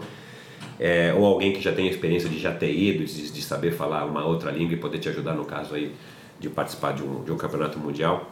Outra coisa que eu acho que, que a gente precisa valorizar mais e, e é um dos objetivos aqui do, do Endorfina de estar tá resgatando um pouco dessa história de vocês que já, já fizeram é, sucesso e continuam fazendo, mas já foram grandes campeões, de das novas gerações poderem valorizar isso é, para justamente entender que se não fossem vocês, eles não estariam aqui hoje e se não fossem os que antecederam vocês, vocês não estariam é, onde vocês estiverem, onde vocês estão hoje. Você foi 11 vezes campeã brasileira, né? Eu, eu tive que recorrer ao dicionário para ver como é, que, como é que se falava quem foi 11 vezes. Foi Deca campeã brasileira de mountain bike, como você disse, no cross country, é, que foi em 95, logo depois desse, desse ano aí que você foi sexta colocada no Mundial Júnior. E depois você foi campeã brasileira de 2002 até 2007 e de downhill em 2005 e em maratona 2007. Quer dizer, você foi super versátil em todas as modalidades é, do mountain bike. E num range de, de, de, de, anos, né, quer dizer, 95 a 2002 e de 2000, e 2002 você foi de novo em 2007, quer dizer, passou cinco anos sem ser campeã brasileira de cross country, mas voltou cinco anos mais velha. Em 2005 você foi campeã de downhill nesse meio, nesse meio tempo. E em 2007, além de ser campeã de cross, de, de cross country, você foi campeã de maratona. Como é que foi essa trajetória, assim, se você pudesse é, resumir aí com os, com, com, com os principais acontecimentos de todas essas vitórias e, e nesse range de, dois, de 95 a 2007, foram 12 anos sendo campeã quase que ininterruptamente. É, não, eu queria evoluir no esporte, então era ganhar. Não tinha outra opção, né? Para me manter indo na convocada na seleção brasileira, indo para os campeonatos mundiais, eu tinha que ser a campeã brasileira. Então, eu treinava e fazia tudo que era possível para ser a campeã. Então, aí nesse tempo também a, o campeonato brasileiro era em três, às vezes cinco etapas, né? Não é como é hoje que é um dia. Então era essa batalha. Então um campeonato atrás do outro porque era a minha forma de evoluir no esporte. Eu queria ir para o mundial, eu queria crescer e assim foi indo. Não importa a, a dificuldade. Já veio dessa história lá que se eu quisesse ir na próxima corrida eu tinha que ganhar a de hoje. Foi em 95 que você ganhou a primeira vez o campeonato brasileiro, né, de cross country. Você ganhou de quem na época? Você sabe quem que era a campeã? Era ainda a Ana Cecília ou Uh, já teve a Ana Cecília, uh, surgiu a Suzana Castro, mas acho que foi, foi um ano que ela foi campeã. Uh, e depois é, veio, veio, vieram gerações, né? Mas em 95, você se recorda ah, de quem que você finalmente ganhou e que foi, enfim? Foi da Ana Cecília Guglielmo. Entendi. Foi. E você lembra a sensação, assim, de ter... O que que teu tio falou? é, ele ficou super orgulhoso, né? Os parabéns. Você lembra se ela foi segunda colocada nesse ela ano? Ela foi, foi segunda. E a conquista, né? Vocês eram amigas? Tinham assim um relacionamento ou sei lá? Não, era assim, ela era de na Minas, prova né? Não lembro. de Araras, Rio Araras, de Janeiro. Tá. E, mas não tinha muito contato, era só uma prova ou outra quando ela vinha, né? Então, Uhum. não tinha também se quisesse falar, raramente era por telefone, eu tinha que Exato, escrever é. carta. não tinha tanto isso, enquanto só falava mesmo nas provas, né? Mas foi a minha primeira grande conquista. Mas eu não via muito as pessoas, né? Que eu não tava... é, era o próximo passo para chegar onde eu queria. Então, eu queria sempre ir além. Ainda mais quando eu comecei a correr campeonato mundial, então eu queria sempre ir no próximo, ir no próximo e e melhorando as minhas posições nos campeonatos mundiais. Né? Nessa, ne- nesse caminho todo, né, de, de 95 a 2002, depois 2005 e 2007, com todos esses títulos, como é que foi a tua evolução como é, no teu relacionamento com a Caloi, você acabou eventualmente saindo da Caloi, foi para outra equipe. Como é que foi essa, essa é, o lado do, do, burocrático administrativo de ser uma atleta profissional? Eu imagino que nesse meio tempo você, aliás, 94 para 95 você deve já ter se formado na, no, no segundo colegial, no, no terceiro colegial, né, no segundo grau. Você provavelmente não ingressou numa faculdade logo direto porque você estava viajando e competindo muito. Conta um pouco aí para mim, para os nossos ouvintes, como é que você administrou a tua carreira, quem que te ajudava? Era teu tio, você tinha um, um empresário, né, que nessa época acho que nem existia no Brasil. É, quem é que, que, que te orientou no, no lido, no manejo com os, atletas, com, os, com os patrocinadores, com os contratos e tudo mais? Ah, isso os próprios atletas iam me ajudando, né? Os que tinham mais experiência. O Erivan também me orientou bastante nessas negociações. Eu, você falou, terminei o, o colegial e já prestei vestibular, porém passei, mas o meu pai me aconselhou a não estudar, não entrar naquele ano na faculdade, porque seria muito mais interessante eu passar um tempo aproveitando tudo que o esporte poderia me dar, de viajar, ganhar experiência. E assim eu fiz, voltei depois para a faculdade quatro anos à frente. E é, na Caloi, que 95, eu já tinha ido para os campeonatos mundiais, já queria mais, eu queria competir etapa da Copa do Mundo, porque eu sabia que se eu era campeã aqui já várias vezes, eu ia ficar nisso, né? Isso, é. Precisava... Você já tinha atingido o ápice aqui no Brasil, é. você tinha que partir para novos desafios. Novos desafios, e aí eu queria correr fora do Brasil. E a Caloi não, não ia me patrocinar isso, porque eles tinham uma equipe grande, até tinha um dirigente que foi a única vez que eu senti mais essa história do machismo na minha vida foi com esse dirigente que bloqueava tudo que era para mulher, que não, mulher não vai sair, mulher Tinha outras, fazer outras isso. mulheres na equipe da Caloi, você lembra? Eu lembro da Cláudia Carcerone nessa época, ah, claro. mas ela teve uma passagem, mas ela logo foi embora para a França, eu acho. Ah, teve a Ieda Botelho também, quando eu ingressei na, na Caloi, mas a gente não tinha a mesma oportunidade que os homens tinham. Então, saí da Caloi. Depois do campeonato mundial, que eu vi que eu realmente poderia é, almejar ser uma atleta de destaque fora do Brasil. Então, o que eu preciso fazer? Ir atrás de patrocínio. E aí eu saí da Caloi e fui para a equipe Lightspeed, que era um empresário que montou essa equipe, incentivava, o filho dele corria. Eu falei, eu quero isso, eu quero ter oportunidade de correr fora do Brasil. Então ele me proporcionou isso e eu fui, ia correr as, as etapas de Copa do Mundo, mas eu ia, corria e voltava para o Brasil. Mas já foi uma grande oportunidade para evoluir. Claro, é. nada como participar, enfim, de provas de alto nível no exterior, né? Sim. A experiência é, é sem igual. É sem igual. Teve em 97 uma prova, Volta à Catalunha de mountain bike, uma prova de cinco dias, que já era precursora das outras maratonas, né? Que legal. Que eu vi numa revista e aí, era na Espanha, e eu pedi para o Erivan ligar, ele falava espanhol, liga lá, vê se eu posso ir, como faz a inscrição, como é que eu faço para chegar lá. Meu Deus e aí falaram, ah, falar para ela vir que a gente pega no aeroporto e tá tudo certo.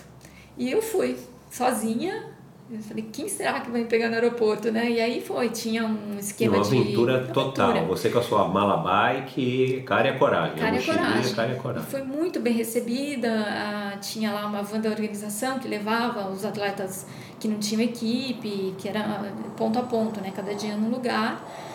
E eu lembro que eu, até, eu ganhei a etapa de contrarrelógio dessa, dessa prova, que aí todo mundo, nossa, ela veio do Brasil, ela ganhou. Legal, meu. e terminei em quarto lugar nessa prova. Então, é, foi uma prova bem marcante para mim, porque foi um desafio enorme de ir para outro país sozinha, primeira vez que eu fui sozinha, e uma prova de vários dias que eu nunca tinha feito. Foi muito interessante, uma experiência fantástica. Você lembra o ano? 97. Caraca, então deve ter sido uma das primeiras provas em etapa do mountain bike no mundo, né? Porque Eu acredito 97 que sim. Era meio que nos moldes do, do que tinha da Volta Catalunha de Ciclismo, né? Que é uma Ah, que revista legal. espanhola que organizou. Eu acredito que na Europa tinha mais provas por etapas, né? Que a gente não De tinha muita bike. notícia. é.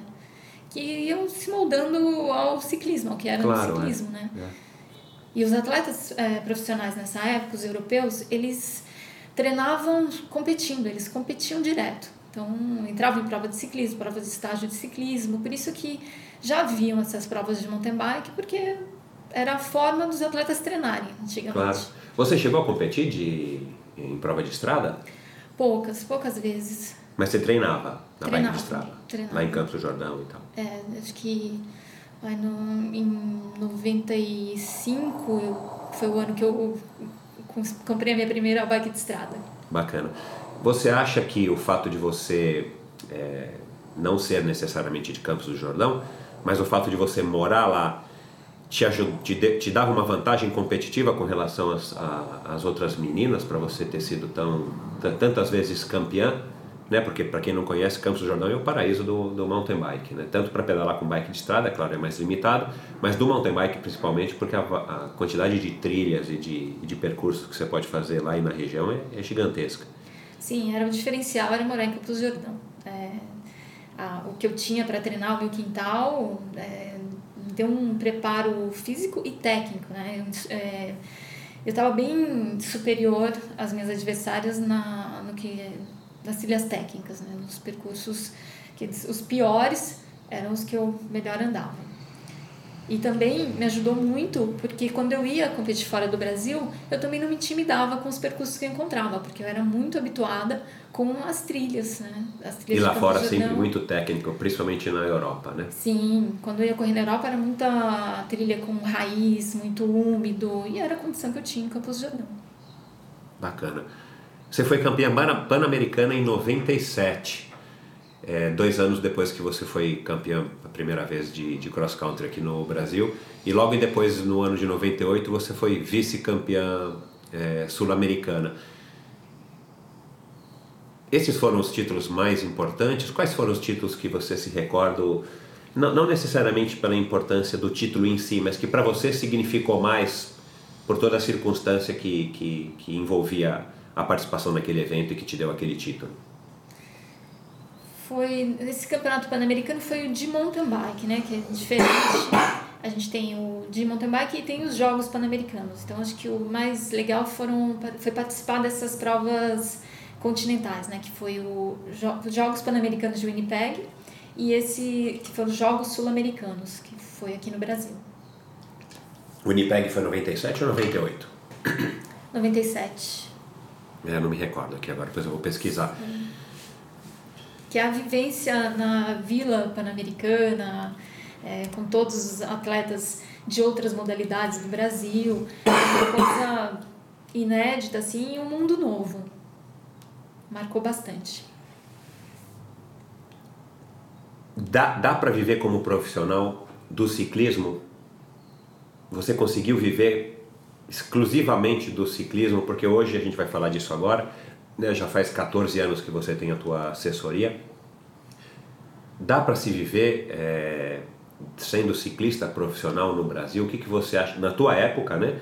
E a gente pode depois extrapolar para hoje, é, fazendo aí as, as devidas é, comparações fazendo as devidas proporções e comparações, você conseguiu administrar bem isso, mesmo tendo que fazer quase tudo sozinha, dependendo de um Erivan para ligar lá para a Espanha para conseguir te inscrever numa prova e tudo mais. Qual é a tua opinião a respeito é, de ser um atleta profissional no Brasil com todas as vantagens, as dificuldades e as facilidades? Hoje é bem diferente, mas a gente sempre contava nos dedos os atletas que conseguiam viver mesmo de patrocínio, né? Se, se tinham cinco no Brasil era muito, que conseguiam levar uma vida exclusivamente treinando, competindo, viajando. Eu consegui por 12 anos ser essa profissional, né? Me manter no esporte com o que eu precisava, paguei minha faculdade com o dinheiro da, que eu ganhava como atleta profissional mas porque eu tinha a casa da mãe, a casa do pai, comida na mesa, eu não tinha que não tinha tantos boletos para pagar. Exato, é. Eu só, mesmo as despesas eram as com competição, as viagens e a minha faculdade depois, né, quando eu voltei quatro anos depois para estudar. Você tinha essa preocupação de estar tá dando retorno para o patrocinador? Como é que você aprendeu isso? É ser uma atleta a gente chama de profissional, mas não é exatamente um profissional 100%, porque você não sobrevive 100% disso, né, como você acabou de falar. Mas como é que você foi aprendendo? Alguém te ensinou? É...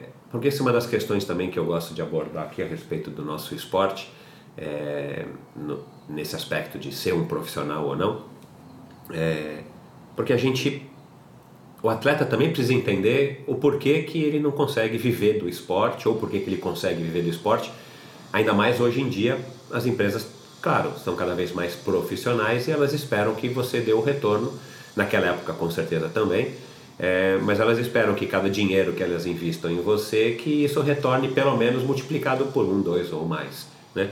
É, como é que você lidava com isso? Como é que você administrava, vamos falar, a tua carreira, tirando a, a Adriana atleta, que estava em cima da bicicleta pedalando, como é que você administrava a tua carreira fora com relação aos pequenos e poucos, talvez, que eu imagino que você tenha tido compromissos de, de patrocínio, porque também numa época que não existia tanta essa obrigação, mas como é que você gerenciava isso, como é que você tratava isso com os teus patrocinadores e, de novo, era o Erivan, quem é que te ajudava nessa, questão toda que envolve, olha Adriano, acho melhor você pedir tanto de, de salário, pedir tanto de bônus, ou não pede bônus, pede só salário, ou é, você precisa ganhar mais equipamento. Como é que você administrou isso na tua, nesses 12 anos? É isso, contava mesmo com a orientação dos atletas amigos e eu mesma que fazia tudo, né? Não tinha o que tem hoje é o manager da equipe, o diretor da equipe, não tinha nada disso. A gente é que tinha que ter essa noção. Eu aprendi muito assinando o primeiro contrato com a Caloi, que já era uma equipe profissional que vinha do ciclismo, né? Os atletas da Caloi do ciclismo tinham carteira de trabalho assinada, então eram funcionários da empresa e tinham o contrato de trabalho lá que falava tudo, né? Que você Exato, tinha, que é, estava deveres, é. obrigações. Então, é, foi quando eu tive contato com isso, que falava do uniforme, você tem que estar sempre uniformizado, você tem que falar bem da empresa, sua imagem ela é a imagem da empresa. Então, entendi já de primeira, é assim que funciona esse é o esquema. Dependo do... E, e você cumpria isso, enfim, claro, você entendeu Cumpria. e você cumpria isso. Depende. Você levava a sério nesse ponto. Sim, levava sempre muito a sério e sabia, tinha essa é, ideia mesmo de que eu era a imagem da empresa. Então, tudo o que eu fizesse, tudo que eu falasse, a roupa que eu estivesse vestindo, tudo isso era visto e contava. Então, eu me preocupava bastante com, esse, com essa parte de é, dar retorno. Só E que assim, depois dessa- hoje é tipo, muito diferente. né? O retorno antes era a foto que ia sair na revista, né? É, graças a Bici Sport. Desse Sport. que a revista Trekking também lá Exato, no é, começo. a É, depois é, eu tive o apoio da Nike, que só ganhava roupa Uau. e tênis. Mas da Nike, o principal é que assim, tinha, vinha essa mala de roupas De e roupas, coisas, né? mas tinha a assessoria de imprensa da ZDL. Ah, do Doro. É, então isso também foi um divisor de águas para eu conseguir é, ter mais visibilidade. Aí eu passei a dar entrevista na rádio, é, programa de TV, desses programas de auditório, às vezes me chamavam para ir. É, passei a aparecer em outras revistas que não eram Não a- espe- especificamente do, do, do ciclismo. Exatamente. Então, foi abrindo mais possibilidades. Então, sempre tinha coisas a mais e eu também aproveitava muito isso para depois a gente, nessa época, montava um, um book, Uma né? pasta, Você é. recortava que saiu na revista. E- aí, quando eu ia negociar com o próximo patrocinador, eu falava, olha, o que eu dou de retorno. É. Mostrava o quanto aparecia nas revistas. Então, foi, fui desenvolvendo bem esse lado, de acordo, claro, proporcional ao que era na época, né? O que, que aconteceu entre 2003 e 2006 que você não foi campeã brasileira? Né? A gente vê aqui nitidamente que tem essa brecha que você foi campeã de 95 a 2002, todos os anos consecutivos. Aí 2003, 4, 5 e 6 você não foi. Você foi segundo, terceiro, quarto lugar ou você resolveu, enfim, o que, que aconteceu na tua carreira? Não, eu estava num período bom, é, que ia ter a Olimpíada, estava tentando classificar o Brasil para a Olimpíada, então estava competindo, ainda num período muito bom, mas aí os meus pais morreram, de uma Ah, forma super entendi. trágica, e foi uma fase muito difícil, e assim, a, o que vinha, o que veio junto com isso, né? É, a- resolver os problemas que ficam, Claro, é, o é, inventário, mudou. Deu uma, desestabi uma desestabilizada. casa, né? é. É. E aí eu já tava, já tinha, poucos meses antes eu já tinha me casado que, com uma pessoa que morava aqui em São Paulo, um dentista, E só que eu ficava indo e vindo, né, de campos e continuava lá porque era atleta e lá era o melhor lugar para treinar. Exato. É. Mas como aconteceu isso, perdi meus pais, aí eu falei, não, agora a vida vai mudar, né? Eu vou morar em São Paulo com meu marido e agora eu vou parar de competir. Encerrei mesmo em 2003 a carreira, mesmo estando bem no auge. Ah, e o que, que eu vou fazer agora? Vou trabalhar como treinadora. Eu tinha acabado a faculdade claro, em 2000. Claro. E aí, vida totalmente nova, mudou tudo. E aí você abriu a Adriana Nascimento, a tua assessoria esportiva. E aí em 2007, o que, que fez você voltar cinco, quatro, cinco anos depois e se tornar novamente campeã? O que, que te motivou? Foi eh, o incentivo do Marcelo? Foi o que, que aconteceu? É, eu vim trabalhando né, bastante e acompanhando os alunos nas corridas. Eu não, não era mais atleta profissional, mas ainda participava acompanhando os, todos os alunos. E aí eu fui, fiz 30 anos e eu resolvi correr o Campeonato Mundial Master. Falei, ah, quero então colocar esse objetivo, porque eu preciso. Era uma coisa para mim, uma necessidade. Movida a desafios. É. Tanto desafio quanto me manter bem fisicamente. Então comecei a treinar. Pra... Pesou fazer 30 anos? Não, não pesou, não mudou nada. Continuava com a mesma cabeça. Foi só uma data simbólica que você resolveu então voltar e voltar para o Master. É, e aí também teve a. O 2007 foi um ano muito especial porque é, eu recebi um convite de um aluno meu. Na verdade, ele, assim, ele tava, queria ir para a Cape Epic e ele falou: Ah, mas eu sou muito devagar, nunca vou conseguir ninguém para ir comigo. E, e aí ele falou: Mas você. Aí ele perguntou assim, né? Eu sei que é loucura minha, mas você não iria comigo? aí eu falei: Eu vou, eu topo o desafio. Vamos treinar e vamos fazer essa, essa equipe Epic. E a gente foi. E, mas não é o Mário Roma? Não, ah, tá. Tomás Savaia. Tá. E foi o ano que acho que a primeira vez que o Mário foi, se não me engano, tinha poucas pessoas. A Falzone foi para fazer cobertura. Exato, é. E aí eu fui com o Tomás, sem compromisso, né? Ele, o aluno, o objetivo era completar. Só que ele já foi para a prova doente. Então ele não conseguiu completar. No segundo dia ele passou muito mal, a gente é, terminou, mas ele estava com um problema sério de saúde, com um problema renal e não poderia continuar de jeito nenhum. E ele insistiu muito para que eu não parasse, para que eu concluísse, porque a gente não ia voltar mesmo para o Brasil por causa da passagem, tal, um monte de detalhe, ele ia ficar lá se recuperando, ele só não poderia continuar com tanto esforço. E aí eu continuei sozinha mesmo, né? Fui, fui indo e isso foi muito bom, porque quando eu voltei pro, eu como eu não eu fiz a prova toda, só que sem me esforçar ao máximo, essa coisa de passar do limite para ganhar, só eu ganhei um ritmo muito bom.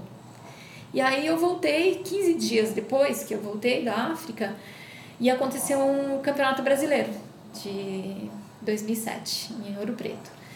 E eu falei, olha, por curiosidade, eu vou lá para ver como é. Eu tava, tava tá super treinada. É, eu não fazia mais competições assim, eu não tinha ideia das meninas, o que tava, como elas estavam andando, nada, então fui sem compromisso e para levar uma outra menina também de Campos do Jordão que eu estava incentivando. E você conseguiu se inscrever com pouca antecedência? Sim, consegui, fiz inscrição, deu tempo de fazer tudo e fui.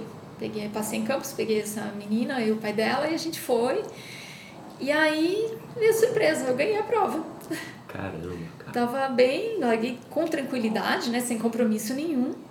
E aí, na, faltando um pouquinho. Quem era pra... a favorita, você lembra? Quem que vinha sendo campeã? Como é que era? A era Jaqueline? Jaqueline? É. Ah, legal. E aí até o Edu Ramirez estava lá no circuito, não tinha equipe de apoio, não tinha nada, né? Ele falou, oh, ela tá pertinho, tá aí na frente, a poucos segundos. Falei, ah, é? Então agora eu vou apertar o passo para ver, né?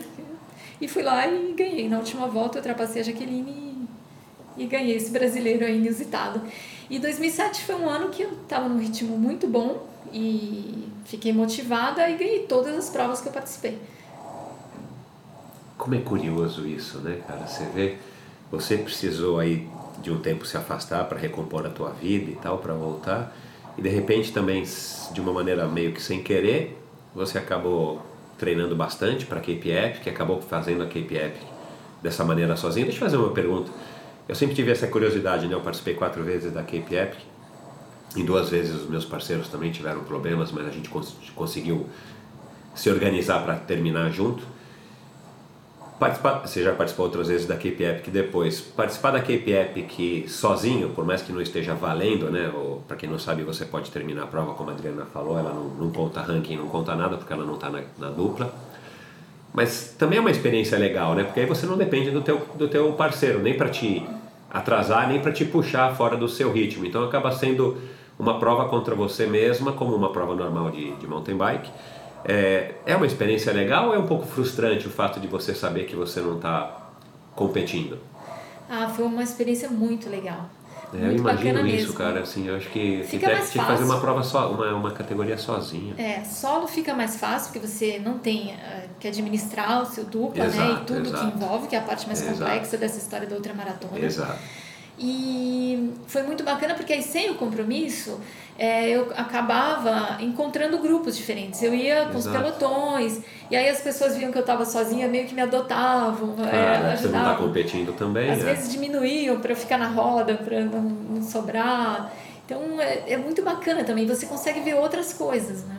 É, que legal. Eu, eu, sempre tive essa, essa, essa, curiosidade, eu não sabia que você tinha terminado é, dessa maneira, essa primeira, mas eu acho que, que o lado legal da dupla, que também tem um lado legal, né, de você que construir esse relacionamento, essa parceria para formar uma dupla de fato, mas ao mesmo tempo correr a prova sozinho, solto, para você fazer no teu ritmo, seja ele mais rápido ou mais, ou mais devagar, também deve ser uma experiência legal. Bom, aí em 2007 você foi mega campeã, ganhou tudo, é, inclusive campeã brasileira de, de, de maratona, né, cross country e maratona. 2012 né, eu estou voltando aqui um pouco porque passou aqui na, na, na, pauta, mas você foi campeã já do 12 horas de mountain bike, né, que, que em 2000 foi a primeira vez que eles fizeram essa prova, e depois 2002 passou a ser do Sampa Bikers, e você foi campeã em 2002. Você já tinha esse, e 2002 foi o último ano que você foi campeã brasileira antes de acontecer o, a, o acidente com os teus pais. Você já tinha na sua, na sua lembrança aqui agora, na sua percepção, você já tinha uma uma predisposição, uma facilidade para encarar essas provas mais longas, porque o 12 horas de mountain bike é uma prova dificílima, né, completamente diferente de você fazer mesmo uma Cape Epic, né? É, e nessa época o 12 horas acho que largava acho que à meia-noite, né, e até o meio-dia, que na minha opinião é muito mais folclórico do que largar às 10 da manhã até às 10 da noite, como é hoje. Mas você já tinha essa predisposição ou nessa fase, nessa idade, enfim, nesse, nessa fase da tua carreira, como você foi campeã de várias categorias, você tinha saúde para dar e vender e ganhava qualquer coisa e, e tinha energia para fazer inclusive 12 horas pedalando praticamente sem parar. É, eu tinha energia que deve é, porque também a gente não tinha tanta divisão do mountain bike, né? É, não era tão especializado, bike, é, exato. Que é. vinha, eu lembro que esse 12 horas era a etapa final da Copa Riboc de mountain bike. Nossa senhora. Então, era um campeonato que eu estava liderando e fazia parte, era evento de um, de um dos meus patrocinadores, então tinha que correr, não tinha opção, né? De correr tudo. E feliz da vida, gostava. Você correu outros anos depois dos 12 horas? Corri, corri em equipes. Essa foi a única solo, a única vez na solo. É puxado, né? É muito Machuca, né? puxado. Né? E eu lembro que uh, nessa prova, como era o campeonato, uh, tinha uma adversária que estava próxima nos pontos e eu vi ela, ouvi né, uma entrevista dela falando que ela estava trazendo uma amiga da Argentina para correr, porque ela, se é, ela vencesse, a Argentina ficasse em segundo lugar e eu em terceiro, ela seria campeã. Eu falei, ah, ela tá montando essa estratégia? Que bom saber disso, né? e eu fui, assim, montei a minha estratégia, né? Falei, eu vou fazer. Perguntei pro Abraão, que já era mais experiente em provas assim, solo. Falei, Abraão, é possível fazer 12 horas sem parar de pedalar? Ele falou, é, eu acredito que dá sim. Falei, então tá bom. Aí eu montei uma super estratégia. O Marcelo foi lá, ficou as 12 horas lá no apoio, um outro amigo meu também estava lá junto. Eu corri com um radinho daquele Stalkabout pendurado no camelback, tinha farol reserva que eu emprestei do Makoto. E assim, para eu não precisar de nada, é, e o sanduíche, eu comi, cortei o sanduíche em quatro pedaços, suficiente só para eu pôr um pedaço na boca, quando eu passasse no apoio eu pegava, já saia comendo. Então, assim, pensei em, nos mínimos detalhes e muito, muito motivada por ter ouvido essa entrevista aí da minha adversária, né? Ela não sabe o quanto ela me ajudou com Te isso. incentivou, é. E aí, essa prova foi bem diferente, mas muito sofrida, porque eu fiz as 12 horas sem parar. Sem parar. E me colocou até, no- não sei que posição, na geral masculina, que eu fui super bem, porque todo mundo parava e E, não, e se tecnicamente você era habilidosa, eu lembro que esse percurso era chatinho, né? Era um percurso que machuca, né? Lá no, no, no Semucan. Então, com certeza você tinha, tinha vantagem. Mas voltando de novo a 2007, quando você resolveu ser campeã brasileira Master, é, e você acabou ganhando o Campeonato Brasileiro e tal. Não, você queria ser campeã mundial Master, ou campeã brasileira? Mundial. Quando- mundial. E aí, você foi para o Campeonato Mundial Master, como é que foi? Porque você acabou sendo mega campeã aqui no Brasil de novo, e campeã brasileira. Você acabou indo para o Campeonato Mundial para correr Master? Fui, fui e fiquei em quarto lugar nesse ano. Uau, que, que legal. era no Canadá, uma região de altitude, e eu não, não tinha nem recurso, nada, então eu fui sem me aclimatar, sentir um pouco a altitude. Você não, aí você não tinha equipe, enfim, você é, estava correndo por conta própria. Por conta própria, Tá. não tinha nada. né? Até a É. bicicleta, eu comprei minha bicicleta, não queria mais saber de ter patrocínio, nada disso. Foi um ano. Também dá um alívio, né? Dá, é muito bom. Acho que até isso que eu fui muito bem nesse ano de 2007, que. É, Você corre com uma pressão é, só foi sua. Antes, né? Foi 2006 que eu não tinha nada. Isso. 2007, não, 2007 o Daniel Liperti começou a, Ah, tá. a me te, apoiar te com a Pedal Power e Specialize. Entendi. Legal. Mas sem compromisso também. Eu nunca mais quis ter é, patrocínio e essa responsabilidade de representar uma marca sendo atleta profissional. Nada disso, né? É, dá, dá, dá, um alívio, né? Ainda mais depois de uma certa idade, você já teve toda a experiência e tudo mais. Bom, qual foi o melhor investimento que você fez na tua carreira, Adri? Assim, qual foi a coisa que você mais, que você mais assim, se, se, se- que você mais leva em consideração ou uma coisa mais acertada que você fez? Um investimento não necessariamente financeiro, mas um investimento de acreditar numa coisa, de acreditar numa pessoa, de acreditar numa filosofia, de acreditar numa em, al- em algo. Qual foi o maior investimento que você fez? Meu maior investimento foi no estudo. É, Olha que legal. de falar agora é a hora de voltar para a faculdade. Até ainda muito cedo no colegial, eu estudava escola pública e aí é, quando eu comecei a ganhar as provas e sobrar um dinheirinho, eu mesma me matriculei numa escola particular e depois ah, consegui meia bolsa, mas eu mesma pagava essa metade que faltava porque eu tinha, tinha muito essa noção de que o estudo é a coisa mais importante. Bacana.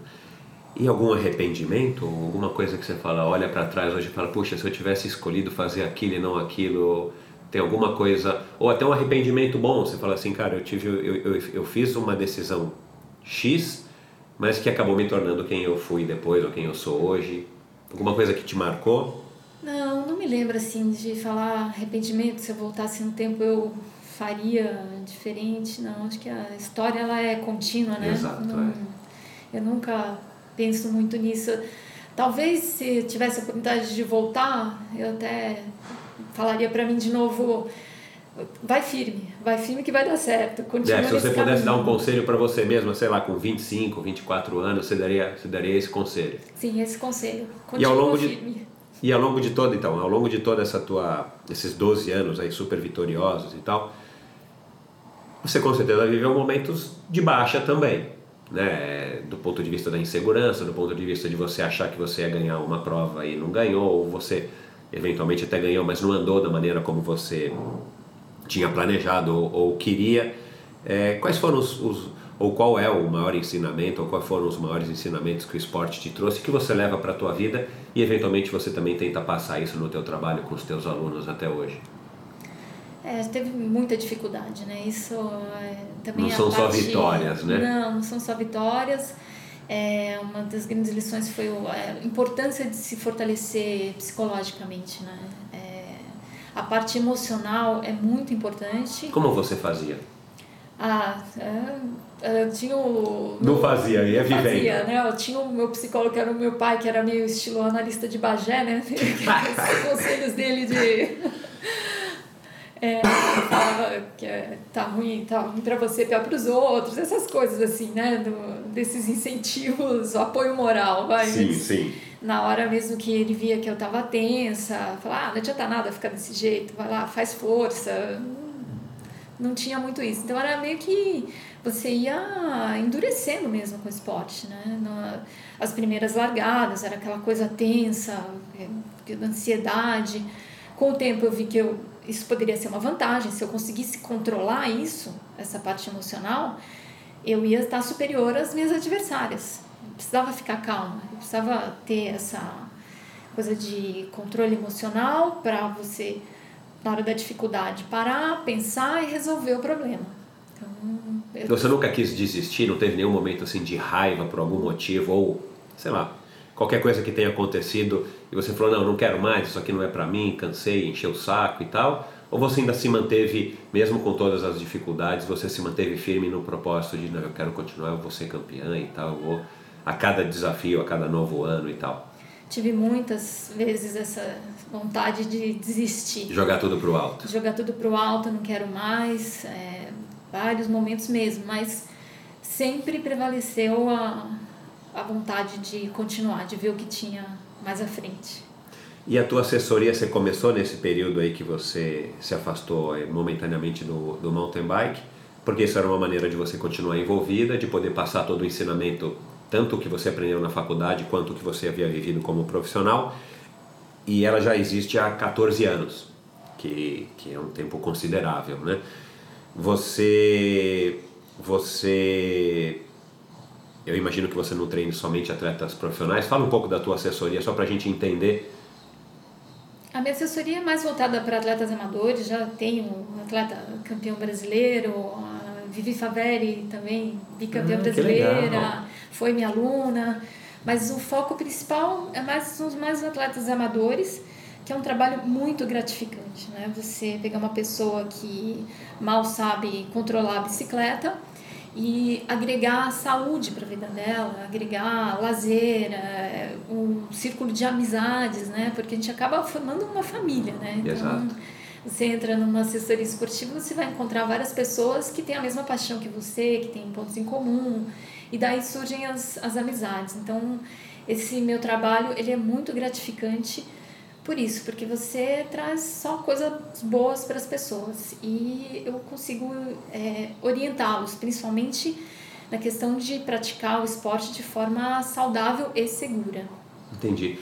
Mas os teus alunos te procuram de vez em quando para tentar extrair de você algum aprendizado, alguma, alguma lição que você aprendeu na tua carreira? Eles sabem do teu, do teu passado esportivo ou hoje em dia o negócio já meio que se perdeu e tal e, e, simplesmente eles te procuram, enfim, pelo teu carisma e pelo teu conhecimento como profissional, professora técnica? Sim, eles procuram bastante por isso, pela experiência, né? Tenho alunos já de muitos anos, várias meninas, é, é só mountain bike ou você também treina para quem, quem curte bike de estrada, ciclismo? Bike de modo geral. Bicicleta. É, bicicleta. Então tem bastante gente que é, anda mais, tem os objetivos hoje de grande fundo, é. os desafios pessoais, né?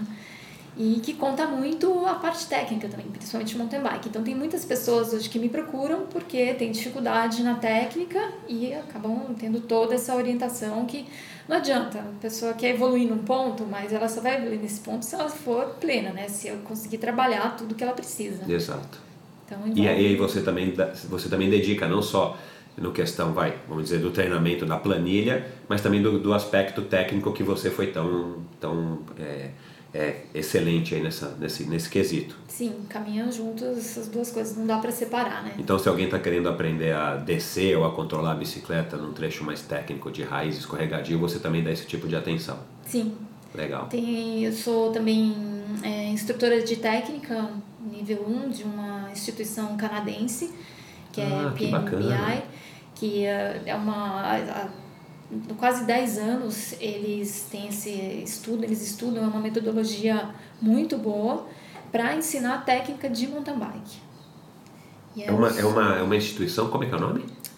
É PMBIA. PMBIA e, é, e é uma instituição no Canadá que forma tecnicamente é.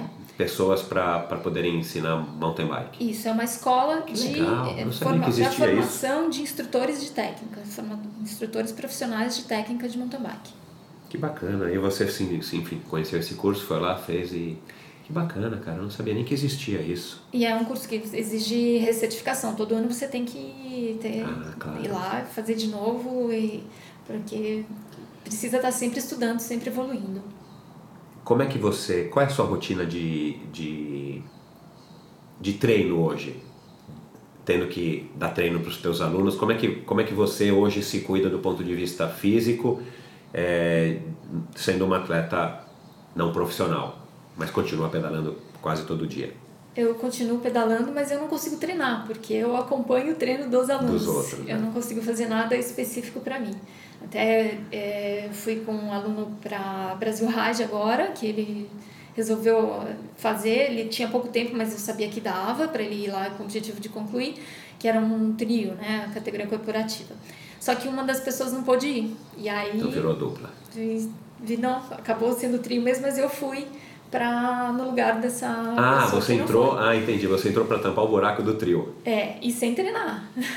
Então, com assim, esse meu dia a dia de pedal, acompanhando os treinos dos alunos, mas aí é que eu vi o quanto é difícil você não fazer o treinamento específico, né? Porque eu Exato. sofri muito lá para conseguir acompanhar os dois. Entendi. Não é, não é, uma, não é uma provinha de 3, 4, 5 horas e acabou, né? Assim. É, mas eu também, assim, eu faço aquilo que é para manter a minha saúde, né? Física e, e emocional. Então, Tecnicamente você continua boa? Ou você perdeu um pouco? não, eu eu Ainda mais, enfim, tendo participado da Cape Epic agora recentemente. É, eu me mantenho bem tecnicamente, assim, mas para as trilhas que eu tenho o prazer de andar, né? Eu não. Você fala, ah, vai fazer prova de downhill hoje, não, nem passo longe disso. Você nunca mais fez, downhill desde a última vez que você foi campeã? Não, eu participei de uma prova de enduro quando começou aqui no Brasil, mas não, não é a minha praia, assim. Eu acho que é uma modalidade já que se assemelha muito ao downhill e que você tem que arriscar muito, né? Você tem que ficar passando do limite. Do limite é. Então não, não dá, na minha condição aí de ter que Você tem noção também, né? Que trabalhar. não vale a é, pena. eu é. preciso trabalhar, segunda-feira tem que estar lá certinho para ir acompanhar os meus alunos, então não dá. Os boletos chegam e eu não posso correr muito risco. E o que, que mudou aí com o passar dos anos? Né? Você foi campeã, você acabou sendo vice-campeã master em 2010, né? E você realizou o sonho, você não foi campeã, mas foi vice-campeã master em, em 2010. Como é que foi a, a trajetória aí depois de 95, que foi a primeira vez que você foi campeã, de 95 para 2010, são 15 anos? É, não, 25 anos, perdão, fiz a conta errada. É, como é que foi esse título e como é que você conseguiu, é, em 2010, se manter, enfim, no nível que você foi vice-campeã master, é, se relacionando com, com os efeitos da idade e também com a evolução da competição e a evolução do esporte, né? Porque é, a gente é mais ou menos da mesma época, né? Quando você começou a, a fazer mountain bike, a bicicleta era desse jeito que você falou, uma bicicleta praticamente rígida. É, a primeira mountain bike da, da Caloi, a primeira mountain bike oficial no Brasil é a Caloi Aluminum, que pelo amor de Deus, é uma carroça comparado com hoje em dia. Em 2010 já era um outro nível, praticamente o que tem hoje, é, com algumas, enfim, com algumas evoluções hoje está tá melhor. Mas como é que você conseguiu fazer essa, essa adaptação, essa transição e como é que você principalmente conseguiu se manter, é, quer dizer, voltar a ter uma forma para ser vice-campeã master é, 25 anos depois do teu primeiro título?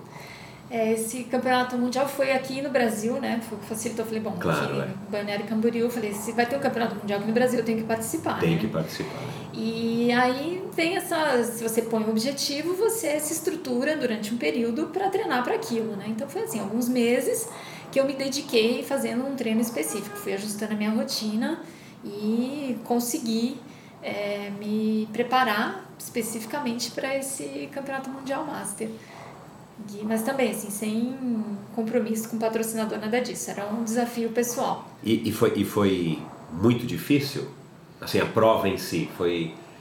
Você chegou perto de ganhar ou não tinha a mínima condição de ganhar? Ou foi fácil, assim, do ponto de vista não, não, não fácil, ah, é, eu, eu corri com uma pé nas costas, mas assim, não foi um grande esforço para você, tanto do ponto de vista físico quanto técnico?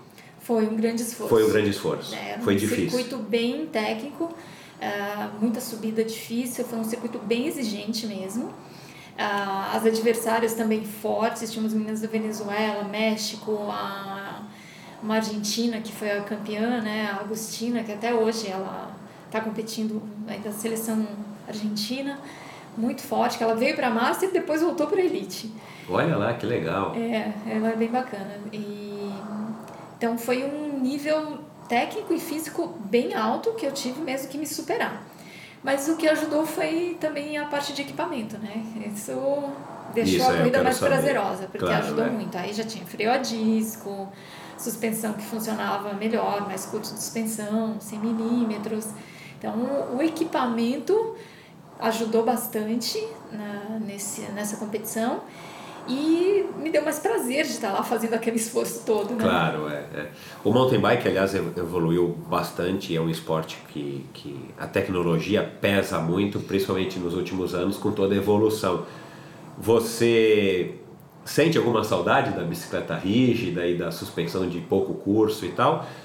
É, ou você se adaptou completamente às novas tecnologias, como você falou, é uma coisa que te dá muito mais prazer e fica muito mais gostoso de fazer o mountain bike hoje em dia do que há, há 10 anos, quando você foi campeã mundial, há 8 anos, e, ou há 35 anos, quando você foi a primeira vez campeã brasileira. Ah, não tem como sentir saudade daquelas Não, né? bicicletas, não. É. A evolução é muito grande, É né? muito grande. Pra época, era o equipamento top de linha, né? Exato, é, Era um- é. Na época você não tinha o que se queixar porque você não sabia o que viria, né? É, e era sempre a, a, a evolução, era o que tinha de novidade, então era sempre bom. Mas conforme foi passando o tempo, olhando hoje a bicicleta que eu pedalo e pegar a lá de trás a que eu comecei, nossa, não sei nem se eu conseguiria andar nela mais.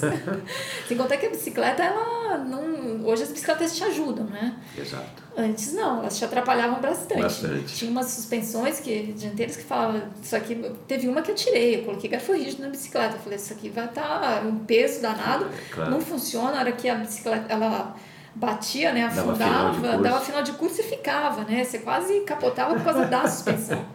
então foi melhor tirar. E com relação a medidor de potência, Garmin, Strava, os próprios Smart Trainers, você é adepta disso tudo ou você ainda tem um pouco de, enfim, você, você, não precisa disso tudo para ficar feliz em cima da bicicleta? Eu não preciso, mas eu uso tudo porque hoje é uma exigência do meu trabalho, né? Claro, são ferramentas usam- super úteis, né? muito úteis, são ferramentas que deixam o treinamento mais preciso e mais seguro, né? Então, Claro. É, eu tenho na minha bicicleta de estrada, ela já vem com uma Specialized Tarmac que já vem com medidor de potência. Olha lá. É, faço uso do Strava, Training Peaks, é, o Garmin Connect. Então eu estou sempre usando tudo porque também é preciso dessas ferramentas para o trabalho, né? Eu acompanho os alunos com esses É, recursos. você precisa também, né? Faz parte da, do teu trabalho. Quais lembranças, depois de tantos anos envolvidas aí no mountain bike, quais são as lembranças ou a lembrança que você guarda com mais carinho, assim? Foi a primeira vitória, foi a sensação de você estar lá em Campos fazendo aquela prova com a bicicleta do, do americano? Qual foi, assim, a coisa que, né, se você não tiver que pensar muito, assim, que, que mais você guarda com carinho, a lembrança? O Mundial de Veio em 1994, o Campeonato Júnior, que foi um resultado que eu vejo que não foi só para mim, né? Foi uma... Você foi a melhor brasileira? Fui a melhor das Américas. Uau! Com E- quarto lugar no, no quarto cross country e sexto no downhill. Por muitos anos, esse foi o melhor resultado do Brasil. Ah, olha lá. Então foi uma coisa muito especial, não só para mim, mas para todos que estavam lá, né? Todos os brasileiros e o que veio depois disso, né? É como se você desse mais coragem para as pessoas, falasse, é Claro. possível. É, existe um estudo, existe um estudo, já citei isso aqui também no Endorfina, um livro que acho que chama Super-Homem, sei lá, eu me esqueci agora o nome, mas que esse americano escreveu, que fala do, do estado de flow, e ele cita aí, numa passagem do livro, os escaladores em Yosemite, nos Estados Unidos, no Parque Nacional, que aliás é maravilhoso para quem tiver oportunidade, vale a pena conhecer, eu já tive lá, que os, os alpinistas ficavam, os escaladores ficavam acampados lá, como uma comunidade hippie, isso nos anos 80, 90, e ficavam constantemente se desafiando, escalando as, as pedras, as paredes, e de repente, a hora que um batia um recorde ou evoluía num, num, numa dificuldade X de, de escalada, é, passava poucos dias, um outro já batia esse recorde, o outro já batia o recorde e ele estudou isso, esse americano, não me recordo aqui o nome, mas eu vou colocar no, no, num dos links do post do episódio de hoje para vocês poderem conferir. É, pelo menos a, a matéria, a resenha, vale a pena ler o livro, tem no Brasil, traduzido em português que ele chegou à conclusão, através de estudos e tal, que ele, ele conduziu e ele, ele foi atrás de outras pessoas que fizeram, que é o tal do estado de flow. A hora que um supera um, um obstáculo que todo mundo achava que era impossível, rapidamente vem outros e acabam superando. Então, os recordes vêm em ondas, até que chega alguém que faz um recorde ou né, atinge um resultado é, absurdamente expressivo, aí de repente o negócio dá uma acalmada, até que de repente começam a se bater, e a gente pode usar aqui como exemplo no ciclismo, que eu estou muito mais familiarizado, é o recorde da hora, né? Passou anos aí, se eu não me engano, na, nas costas do, do Francesco Moser, é, italiano, e de repente, a hora que um bate, o outro bate, de repente tem quatro, cinco pessoas batendo recorde em um ano, e de repente dá uma parada, de repente volta de novo. Então, é, eu acho que o que você fez em 94, pelo que você está tá falando, acaba sendo um grande incentivo aqui no Brasil para nós brasileiras, ainda mais naquela época, a, a, a mostrar e a provar de que você, uma moça completamente comum no bom sentido, chegou lá, fez um resultado que ninguém nunca tinha feito e que de certa maneira acabou abrindo portas para todas as gerações que vieram e estão até hoje aí, haja visto a própria é, Raíza Golão. Eu acho que isso é, é importante e ao mesmo tempo ajuda e como eu falei agora no começo do nosso bate-papo, eu acho que o fato de a gente ter essa mentalidade, não, vai lá Adriana, você é, já conseguiu se classificar para o Mundial, tá bom, ou a, ja, ou a Raíza, ou a própria Jaqueline, ou a Vancini, não, tá bom, vai lá, você já se classificou para o Campeonato Mundial, é, se você for décimo lugar, tá bom, se você for top 10, ou se você for pódio, e agora que, o, que a Raíza se destacou tanto esse ano, e vem se destacando, e o próprio Henrique é, foi campeão mundial agora. Eu acho que isso vai abrir cada vez mais vezes, é, cada vez mais oportunidades para que as pessoas acreditem, os brasileiros, que podem ir lá e ser sim, serem sim campeões é, como esses foram e estão sendo, e como você foi, e mostrar que, que a gente tem sim condição de competir de igual para igual com qualquer americano ou europeu ou gringo, né? É, e a, o Avancini agora, né, foi uma felicidade muito então, grande. Então, vamos ver o que, que isso vai gerar, né? É, e aí o que agora eu vejo mesmo e que me deixa mais feliz ainda é o efeito Avancini, né? Então, cara, é a gente o que tem que vem torcer agora a partir isso... dele, a partir é. desse grande resultado. É. E para a gente já encerrando aqui o nosso bate-papo, Adri, por falar em efeito Avancini e tal, esse projeto, né, que o que o Bob e o Avalone começaram e que você logo se envolveu do canal MTB90 tem, tem tido uma repercussão muito legal. É, eu acho que, que vocês estão prestando aí um grande é, favor pro, pro mountain bike nacional é, e pro ciclismo de uma maneira geral. E vocês estão também surfando nessa onda do Avancini que sem querer vocês acabaram também aproveitando, foi, foi uma coisa muito oportuna, uma feliz coincidência. Fala um pouco aí dessa tua participação no canal e, e desse projeto que eu achei sensacional, falei pro Bob desde o, de quando eu soube, desse reality show, né, o próximo Pro, e o que, que isso pode significar, não especificamente para os atletas que vão ser selecionados e que vão ganhar esse, essa feliz oportunidade através da Specialized, mas o que, que isso pode significar para o nosso mountain bike aí no curto, médio prazo daqui para frente?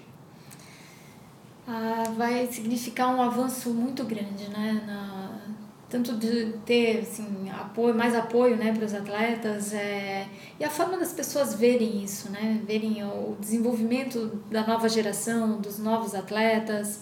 A gente veio é, aproveitando né, essa fase boa aí, está é, conseguindo trazer mais pessoas para olharem esse lado né, da renovação. A gente tem um campeão mundial hoje, mas a gente precisa preparar os próximos. Exato, é super legal o Avancini tá lá e que continue, enfim, cada vez mais. Mas a gente precisa pensar nas novas gerações, né? É, e foram 289 inscritos. Isso porque tem uma restrição de idade, né? Claro, Se não é. me engano, foi de 16 a 19 anos, alguma coisa assim. Então, vê que tem, é, tem jovens querendo é, praticar o esporte, ser atleta profissional e a gente tem que criar meios de mostrar isso, né? É uma questão mesmo de ampliar a, a visão das pessoas. Uh, um bom exemplo foram dois atletas entre os dez selecionados que pediram para sair do programa porque já tiveram visibilidade, foram é, já conseguiram apoio, já conseguiram patrocínio. Que legal, então, cara. Já tive, a gente veio para essa fase dos finalistas com oito, que dois saíram, e ontem foram já quatro selecionados e um já vai ter patrocínio da Specialized para o ano seguinte, para competir um ano como atleta profissional, com tudo que ele precisa. Então, é um programa muito bacana, assim, que eu estou muito feliz de colaborar. Eu sou uma colaboradora do canal, né? Eu não trabalho para o Mountain Bike 90. É, e isso me chamou muito, assim, para me dedicar a esse projeto, a esse programa, pela possibilidade que ele abre, né? De você encaminhar um, mas ao mesmo tempo você mostrou vários outros talentos. Exato. Né? Desses 10 finalistas, eu espero que todos eles tenham apoio, que é, tem empresas procurando, tem pessoas atrás de bons projetos, de bons atletas para dar continuidade, mas às vezes as pessoas não encontram, não, não, não acontece esse encontro do atleta preparado para ser a imagem de uma empresa, para ter um patrocínio. Então, mostrou isso e mostrou também a importância desses, dos atletas se prepararem é, nessa questão de trabalhar com a mídia, de ser mesmo. Cara, a ideia é muito legal, né? a imagem, né? E todos esses outros que se inscreveram e todos os que não se inscreveram, mas acompanharam o programa, saber que tem um caminho. É, porque eu também imagino que tem uma molecada aí que tá doida, que não foi selecionada ou que curte e tal, mas que tá doida acompanhando um reality show, né? Então eu acho que foi muito feliz essa ideia, né? Tá acompanhando, tá absorvendo informação, sempre tem alguma coisa que você absorve dali que vai te ajudar nesse caminho, né? Então, para os atletas que, os jovens que querem seguir esse caminho de ser um atleta, profissional ou não, foi um programa assim de grande valia. Eu espero que tenha sido um bom exemplo, que apareçam mais iniciativas como essa e que é. o MTB 90 consiga dar continuidade nos próximos anos com esse projeto. Claro, com certeza. Vida longa para o MTB 90. Por falar nisso, eu sei que você já está fazendo isso no, no, na tua participação no, no canal, mas vamos dizer aqui para os nossos ouvintes, para os teus, teus fãs, de uma maneira geral, é, qual conselho que você daria aí para esses garotos, essas garotas que queiram ser atletas profissionais do mountain bike, do ciclismo ou não, é, com toda a tua experiência, vamos dizer aí garotos de 15, 16 anos, quando é, mais ou menos na mesma idade que você tinha quando você começou a arrumar para esse, esse caminho, qual é o conselho mais importante que você daria para essas para esses adolescentes, não vou falar crianças, né? Porque senão eles se ofendem, mas para essa, essa molecada, para esses adolescentes, jovens adultos? Um conselho hoje bem atual, né, é para terem cuidado com redes sociais, com tudo que mostram, né, porque a gente precisa viver no mundo real, né? Ah, os nossos exemplos eles têm que ser reais, é, porque nem tudo que a gente vê, né, que aparece aí nas redes sociais é verdade. Então, para que eles sempre estudem, para ter certeza daquilo que eles estão vendo, né? Para checar as informações. É, viu uma pessoa que está lá, mostra só coisa bonita, coisa bacana, mas quem é de verdade, né? Então a importância de se estudar, ter sempre essa linha de pensamento curioso, né? De onde veio, o que é, por quê, o que pretende.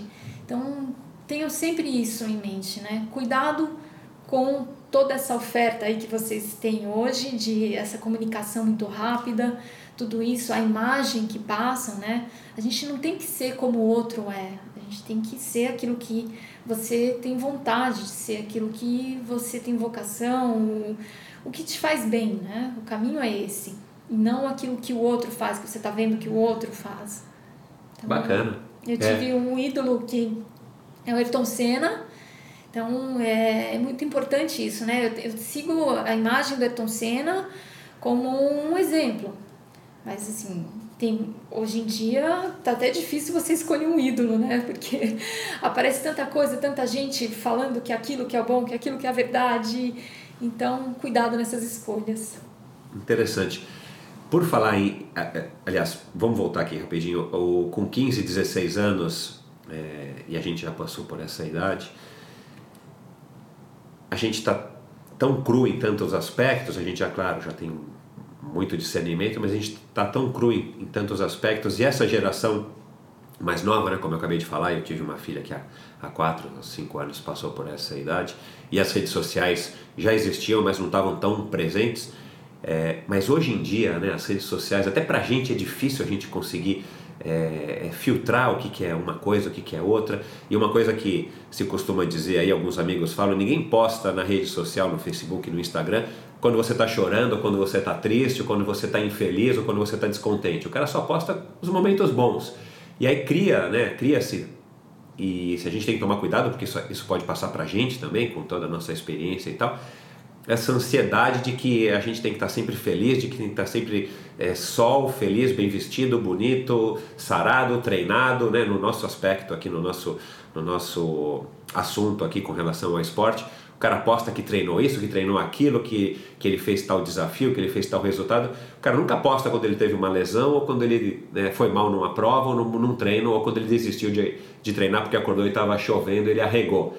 Então, é, eu acho que é interessante você mencionar esse, esse conselho, porque essas novas gerações que não tiveram oportunidade de passar pelo que a gente já passou, porque são mais novos, mas vivem nesse mundo desde que praticamente se entendem por gente é, de Facebook, Instagram, Snapchat, não sei o que, eu acho que é um conselho realmente importante é, nesse tópico esportivo, porque a gente precisa de fato seguir o que, como você seguiu, né, o que estava dentro de você, curiosa, movida a desafios, estudiosa, indo atrás e, e fazendo o que você estava feliz para fazer, o que você acreditava que era o que, o que te levaria aonde você queria atingir, e não você querer ser um atleta, um campeão, ou não importa o esporte, é, porque você viu o fulano, o ciclano, o beltrano na internet e isso ficou bonito, né?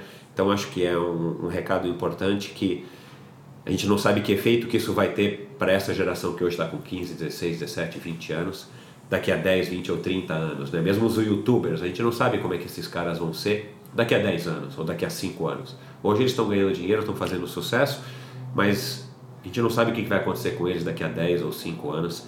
É, ainda é uma coisa muito recente. Você falou de ídolos.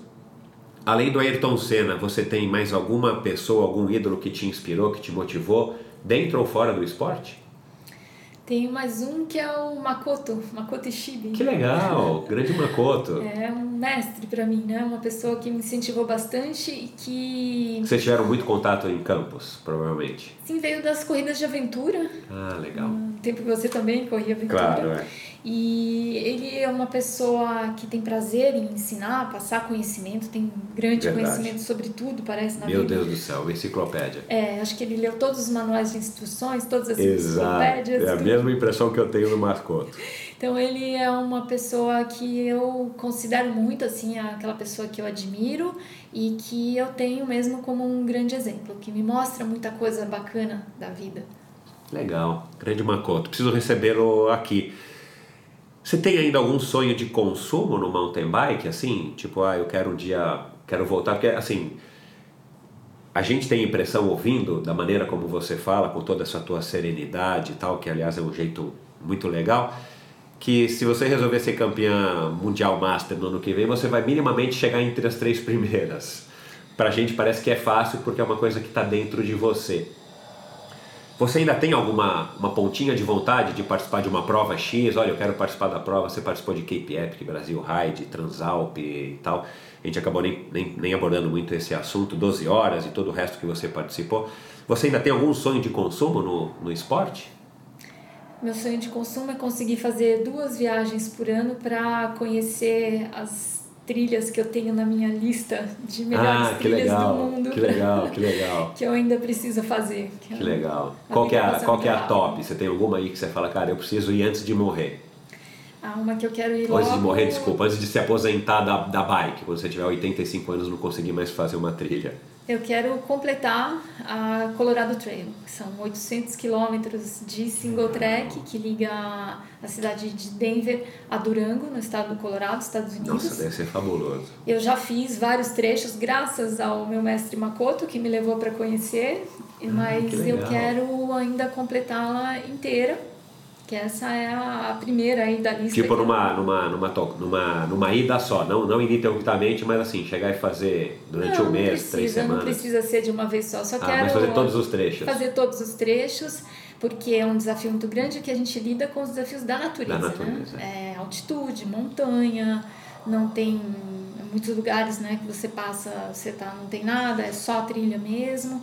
Então, é, eu preciso de muito preparo físico também, além da logística, né? Legal. E deve ser, assim, fabuloso, né? O que eu conheço do Colorado eu acho magnífico. É fabuloso, é um dos lugares que eu mais gosto no mundo. Bacana. E é um paraíso do mountain bike. É, é impressionante a, a quantidade de trilhas que tem nesse lugar. É, você tem single track de 30 km, ininterrupto. Uma coisa muito rara de se ver por aqui, né? E as montanhas, né? Tudo que envolve ali esse mundo das montanhas, né? Você já deve ter pedalado, quer dizer, você já pedalou em diversos lugares no mundo, tanto dentro do Brasil é, como no mundo. Lá é o lugar que você mais gostaria de pedalar, enfim, lá é o lugar dos sonhos. Colorado. Ou tem algum lugar específico, com uma trilha específica que você fala, cara, essa é a melhor trilha do mundo, o melhor lugar do mundo. O Colorado tem só simplesmente mais oportunidades. Ou Campos do Jordão.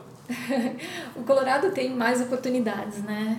É, assim, eu, eu, essa história da curiosidade, né? Eu tenho é, muitos mapas, todos os lugares que eu vou, eu, eu arrumo os mapas e aí eu quero ver o que tem depois daquele lugar. Eu cheguei até aqui, mas eu quero ver o que tem depois e o depois. Então, é como se eu quisesse ficar ligando todos os pontos das trilhas no mundo. Mas é, o Colorado é que tem mais diversidade, mas eu quero conhecer as trilhas na Eslovênia. Uau. Ah, quero ir é, para ir para Noruega. Cara, eu tenho um amigão na Eslovênia, depois eu te passo o contato do Uros, que eu conheci na Cape App, que o cara fabuloso. Bacana. Vou querer sim, porque é um dos lugares que eu tô de olho aí. Ah, aqui na América do Sul a gente tem lugares maravilhosos. O próprio Brasil tem um monte de lugar ainda que eu preciso ir urgente. A região sul tem muito a ser explorado, a região nordeste. A bicicleta, assim, ela te abre muitas possibilidades, né? Porque também, se eu for fazer tudo isso a pé, vai demorar muito. Então, com uma vida meio curta, e A, mountain- a- a bicicleta proporciona isso, a É. gente cobre grandes distâncias num, num espaço reduzido de tempo, né? Antes de acabar, é, como é que você analisa? A gente está num, vai, uns dois, três anos, talvez, um pouquinho mais, um pouquinho menos, muito legais para o mountain bike por conta aí desse, desse, desse desenvolvimento, desses ídolos que a gente já citou aqui, a Raíza Golão, que já teve aqui, quem quiser ouvir o episódio, é, vai lá e ouve no endorfinabr.com, no iTunes, no Spotify do próprio Avancini, que eu estou tentando trazer aqui também. Mas como é que você analisa, tirando esses dois expoentes mais óbvios, como é que você analisa o desenvolvimento do nosso esporte desde quando você era atleta profissional até hoje? Você acha que a gente está caminhando positivamente? Você acha que o Avancini e a Raíza são frutos de algum trabalho que está caminhando no sentido certo? Ou você acha que eles e tantos outros, a Viviane e, e tantos outros, são simplesmente pontos fora da curva que, graças a Deus, estão acontecendo, mas a gente não teve um trabalho por parte de dirigentes, confederação e federações para construir o mountain bike? É, isso tem vindo muito pelo é da história do mountain bike, o que a gente vem mesmo desbravando, né, lá de trás desde a minha geração e muito do esforço desses atletas, né, é bem pontual, você vê que eles conseguiram chegar ao Avancini é um grande exemplo disso. Ele teve que, em vez de ter o apoio, ainda teve que lutar contra muita coisa que poderia atrapalhar ele nessa conquista, né? Então, o Brasil é realmente muito atrasado na, nas instituições que deveriam desenvolver o esporte. Muito atrasado mesmo, é da tristeza. E, e o que, que você acha que poderia ser feito assim de, de mais urgente ou de melhor para que a gente pudesse dizer daqui a X tempo, cara, o, o Brasil agora está vendo uma luz no final do túnel com, com essa medida, com essa ação, com esse projeto, com essa iniciativa? O que, que poderia ser, na tua opinião? Se você tivesse uma, uma varinha de condão e você pudesse, ou se você fosse eleita presidente da Confederação Brasileira de Ciclismo por um dia e você tivesse um poder na sua mão de fazer uma coisa independente de dinheiro, de verba e tal, o que, que você acha que poderia ser é, feito para impactar de uma maneira mais positiva o nosso o futuro do nosso esporte? Porque a gente não pode pensar no, no, no ano que vem ou na próxima Olimpíada, a gente tem que pensar daqui a duas gerações, daqui a três gerações, que a gente pudesse estar tendo essa conversa daqui a 20 anos e olhar para trás e falar, olha como surgiu gente ou como que o esporte está em virtude dessa atitude que você eventualmente poderia ter se você fosse presidente da CBC por um dia? Bom, a gente tem dois mundos aí, né? Tem o mundo da, da base, né? Da, daquelas pessoas que precisam descobrir o esporte para depois ir evoluindo nele até chegar a competir. Então, para esse, esse mundo, eu gostaria muito que voltasse essa história da educação física, né? Na escola, que a, o esporte viesse para dentro da casa das pessoas, que a criança fosse para a escola e trouxesse para casa o esporte e que a família toda estivesse ali praticando um esporte para que ela tenha a base para quando lá na frente ela escolher ser atleta ou não ser Exato, atleta, praticar é, esporte, é. assim a coisa flui, né? É daí é que vem, né? E Lá na outra ponta, no caso específico do mountain bike, para a gente ter uma nova geração, né, novos avancines, raízes, é uma seleção permanente de atletas, né? É para você trabalhar com alto rendimento, com aqueles atletas que já estão ali selecionados, que vão ter todo o apoio do que precisa para ter a experiência de competir fora, de ir é, ter campeonato brasileiro, ter, é, desculpa, pan-americano, mundial, levar a categoria júnior, levar a sub-23, levar o atleta da categoria elite e esses aí que são encaminhados para o ciclo olímpico e ao mesmo tempo também já vim com outra turma que vai dar continuidade nesses, né? Então é ter continuidade nesse trabalho, né? continuidade nesse trabalho, mas aí você precisa mesmo de uma seleção permanente que é a seleção permanente de 2018, que já vai estar tá pronta para nos representar nas provas em 2019, e a de 2019 que já vai ser a de 2020, assim vai indo. Ter Sim. sempre as seleções permanentes. É. Parece um problema crônico né, do nosso esporte. Quem vem aqui fala, enfim. E tem a, mais ou menos é crônico e assim, falta boa vontade mesmo, né? Falta olhar, porque se for colocar na ponta do lápis, não é um investimento maior do que o que já tem. Não é. Exato, é. É só direcionar melhor o investimento e, e não querer tanto resultados imediatos, né? Pensar hoje, nos próximos jogos e, e só. Pensar sim daqui a dois jogos, quatro jogos, né? enfim. É, ter uma visão de longo prazo, sem perder o foco no, no curto prazo, mas poder olhar e, e, principalmente aquilo que você falou. É, pegar as crianças que hoje nem pedalam ainda, ou que nem sabem que podem se tornar campeãs do esporte que seja, e tá investindo, incentivando através já da educação física na escola, através dos pais nas próprias nas próprias nas próprias famílias, para que essas crianças tenham a predisposição de serem é, ativas e esportistas e eventualmente atletas e, e eventualmente campeãs. Mais um último recado para os teus fãs, para os nossos ouvintes aqui, antes da gente encerrar a conversa, Adri? Só agradecer. E agora também eu lembrei de uma coisa que a gente estava falando no começo, né, dessas entrevistas, como é bacana reencontrar as pessoas, que eu conheço você das corridas de aventura, né? Exato, é. E teve uma passagem que eu acho que você não deve lembrar, mas. Minha que... memória é péssima, meu é, Deus, mas, mas vamos lá. Pra mim foi muito marcante. Opa, vamos lá. Um boia cross no Petara, largada de umas provas lá. E. Boia cross, boia olha cross. o esporte, a gente foi se meter. É, olha só, as coisas que eu já os perrengues, né? Mas nesse rio tinha uh, um, uma árvore caída assim, bem rente à água. E eu não sou nada nada, né? De Campos Jordão, contato com água, banho de chuveiro. É. Só que eu me aventurava nessas coisas, né? Tô de colete salva-vidas, vou, só que eu esbarrei nessa árvore, a boia foi, eu fiquei, eu passei por baixo dessa árvore e fiquei presa, céu, assim, meu. em pânico. Em vez de eu soltar a árvore, da árvore, né, as mãos que eu fiquei segurando e passar por baixo e. Que é o procedimento correto, porque senão você mesmo se afoga, é, né? Você eu se entrei afoga. em pânico. É Fiquei lá e a água passando por cima da minha cabeça, já estava desacordando e você veio atrás e me soltou. Você me Eu te salvei? Você me Não salvou. sabia, cara, juro, não lembro. E eu quero Que aproveitar legal, cara, essa que oportunidade para que te bom. agradecer. cara, que legal. Não lembro. Meu, boia cross pra mim foi um trauma na minha vida, porque a boia era uma, né, para quem não sabe, boia cross é uma câmera de caminhão amarrada lá em duas partes, fica, sei lá, parecendo um, sei lá, um cachorro quente, sem a salsicha, né? Só o pão.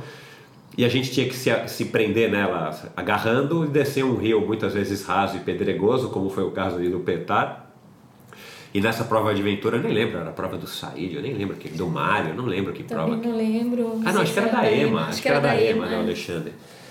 É, cara, só que eu tenho quase 1,90m e, e, e peso mais de 85 quilos, cara, a boia não me aguentava direito e eu ficava mais fora da boia do que dentro, né?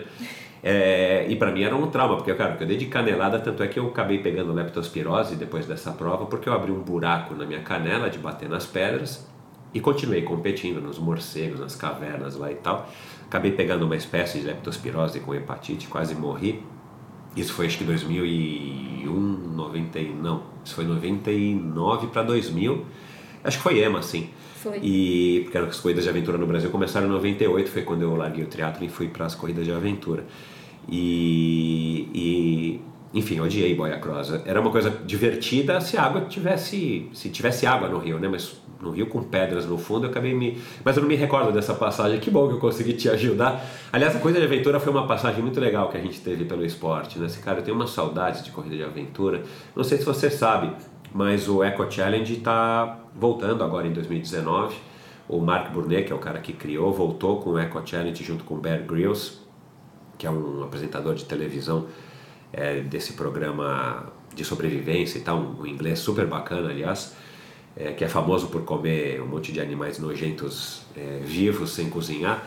E, mas eu tô achando que ele não vai voltar com a mesma pressão e ele tá voltando como um reality show. Também não sei se vai ser uma competição pura como era quando o Mark Burnet primeiro criou o, o Eco Challenge ou se ele vai ser uma coisa meio produzida só para televisão, meio fake e tal. Vamos ver o que, que vai dar, mas eu lamento que as corridas de aventura perderam a força, porque nessa época que a gente participou, que era o comecinho, também de novo, era como no começo do mountain bike, você estava indo para um negócio que você nem sabia, cara. Você nem sabia, você nunca tinha treinado boia cross na vida, nem tem acho que como treinar. Simplesmente o Alexandre criou um negócio, a gente foi lá e se atirava com a cara e com a coragem, correndo o risco que a gente corria é, participando dessas provas. Enfim, mas que bom que eu consegui te salvar, não me recordo. E aliás, também grandes memórias do, do Makoto, eu competi algumas vezes com ele, um grande mestre aí do, da, da relação do homem com a natureza, né? Que eu acho que é isso que ele, que ele leva aí na vida dele até hoje, esse, essa, esse relacionamento do, da gente com a natureza e poder respeitar entender e poder absorver tudo que a natureza tem, porque a gente não consegue vencer a natureza, né? Como você não ia conseguir nunca vencer aquele rio se eu não tivesse te ajudado. E, e eu tenho saudades dessa época. Mas legal, Adri, foi um prazer, obrigado. É, parabéns aí por toda essa tua carreira, por essa tua personalidade. Prazer e, e- e ouvir isso de você aqui agora, toda essa história. E privilégio dos teus alunos de poderem estar é, convivendo com você praticamente no dia a dia e poder usufruir de toda essa tua sabedoria e, e conhecimento. E também prazer é, saber que você está contribuindo de novo com o mountain bike de uma maneira muito mais ampla através do mountain bike do canal MTB90 do próximo Pro. Com certeza é um privilégio aí para toda essa molecada e para todo mundo que tem o prazer de assistir. É, você lembra quais são os endereços no YouTube? O site acho que é canal MTB90, né? Acho que eu já divulguei isso. Eu participei agora é, no ano passado é, a convite do Bob de uma entrevista. Eu vou colocar aqui no link também, é, nos links do post do episódio de hoje, para que vocês é, que não tenham acesso ou não conheçam ainda o canal MTB90 possam acompanhar um pouco também do trabalho da Adriana como apresentadora, entrevistadora e, e jurada aí do, do reality show do Próximo Pro. Legal, Adri, muito obrigado, um beijão e a gente se encontra por aí na ciclovia. Obrigada, Michel. Foi um prazer conversar com vocês aí. Pois é, pessoal, espero que vocês tenham gostado também de mais este episódio do Endorfina Podcast. A Adri, uma pessoa fabulosa, uma pessoa muito querida, uma pessoa que todo mundo gosta, é uma outra unanimidade que passa aqui pelo Endorfina Podcast, com uma história muito interessante, atrás dessa timidez que ela vem vencendo aí com, com o mesmo talento que ela venceu na sua carreira como mountain biker. Ela, ela é uma pessoa muito interessante, uma pessoa inteligente, uma pessoa de bom coração e agora participa e está ajudando aí o pessoal do canal MTB90 nessa empreitada, nessa iniciativa maravilhosa aí para o mountain bike nacional, um, um, talvez um divisor aí de águas ou um, pelo menos uma chacoalhada aí no, na, na, cena do mountain bike e quem sabe a gente consegue trazer isso aí para mais perto do triatlon, alguma coisa similar. E a Nascimento é, puxa, essa história que ela contou do Boia Cross, definitivamente eu não me lembrava, mas foi também outra época legal que a gente de outros esportes acabou se aventurando aí no final dos anos 90 nesse, nessa modalidade que infelizmente acabou não vingando como a gente gostaria ou como a gente previa, que foi a corrida de aventura, embora ela exista ainda hoje, ela, ela perdeu muito a força. E nesse finalzinho dos anos 90, eu inclusive parei de competir profissionalmente o triatlon para me aventurar nas provas de aventura. E Adriana Nascimento também já estava é, mais no final de carreira e acabou experimentando esse esporte que acabou atraindo muita gente de outras modalidades, como acabei de falar. É isso, pessoal. Espero que vocês tenham gostado. Vão lá nas redes sociais da Adri, vão lá nas redes sociais do MTB90, confiram, deem um alô para Adriana Nascimento, deem um, alê, um alô para o pessoal do MTB90. Se você curtiu, se você não curtiu também, vai lá e fala, faz um comentário, sua crítica construtiva. E a mesma coisa aqui para mim no Endorfina BR, no Instagram. Me diga se você curtiu, se você não curtiu, quem é o próximo convidado que você gostaria de ouvir, quem que é o convidado do mountain bike que você gostaria que tivesse aqui contando a sua história também no Endorfina Podcast. Um abraço, bons treinos e até a semana que vem, galera. Valeu!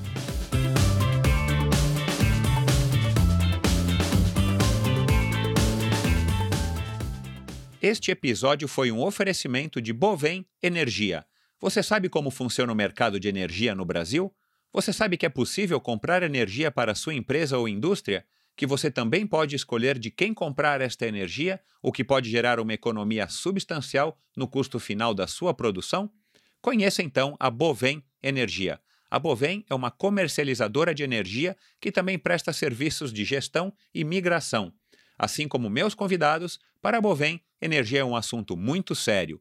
Uma empresa sólida e confiável, com profissionais experientes e treinados para lhe oferecer agilidade no atendimento, robustez e competência na condução dos negócios.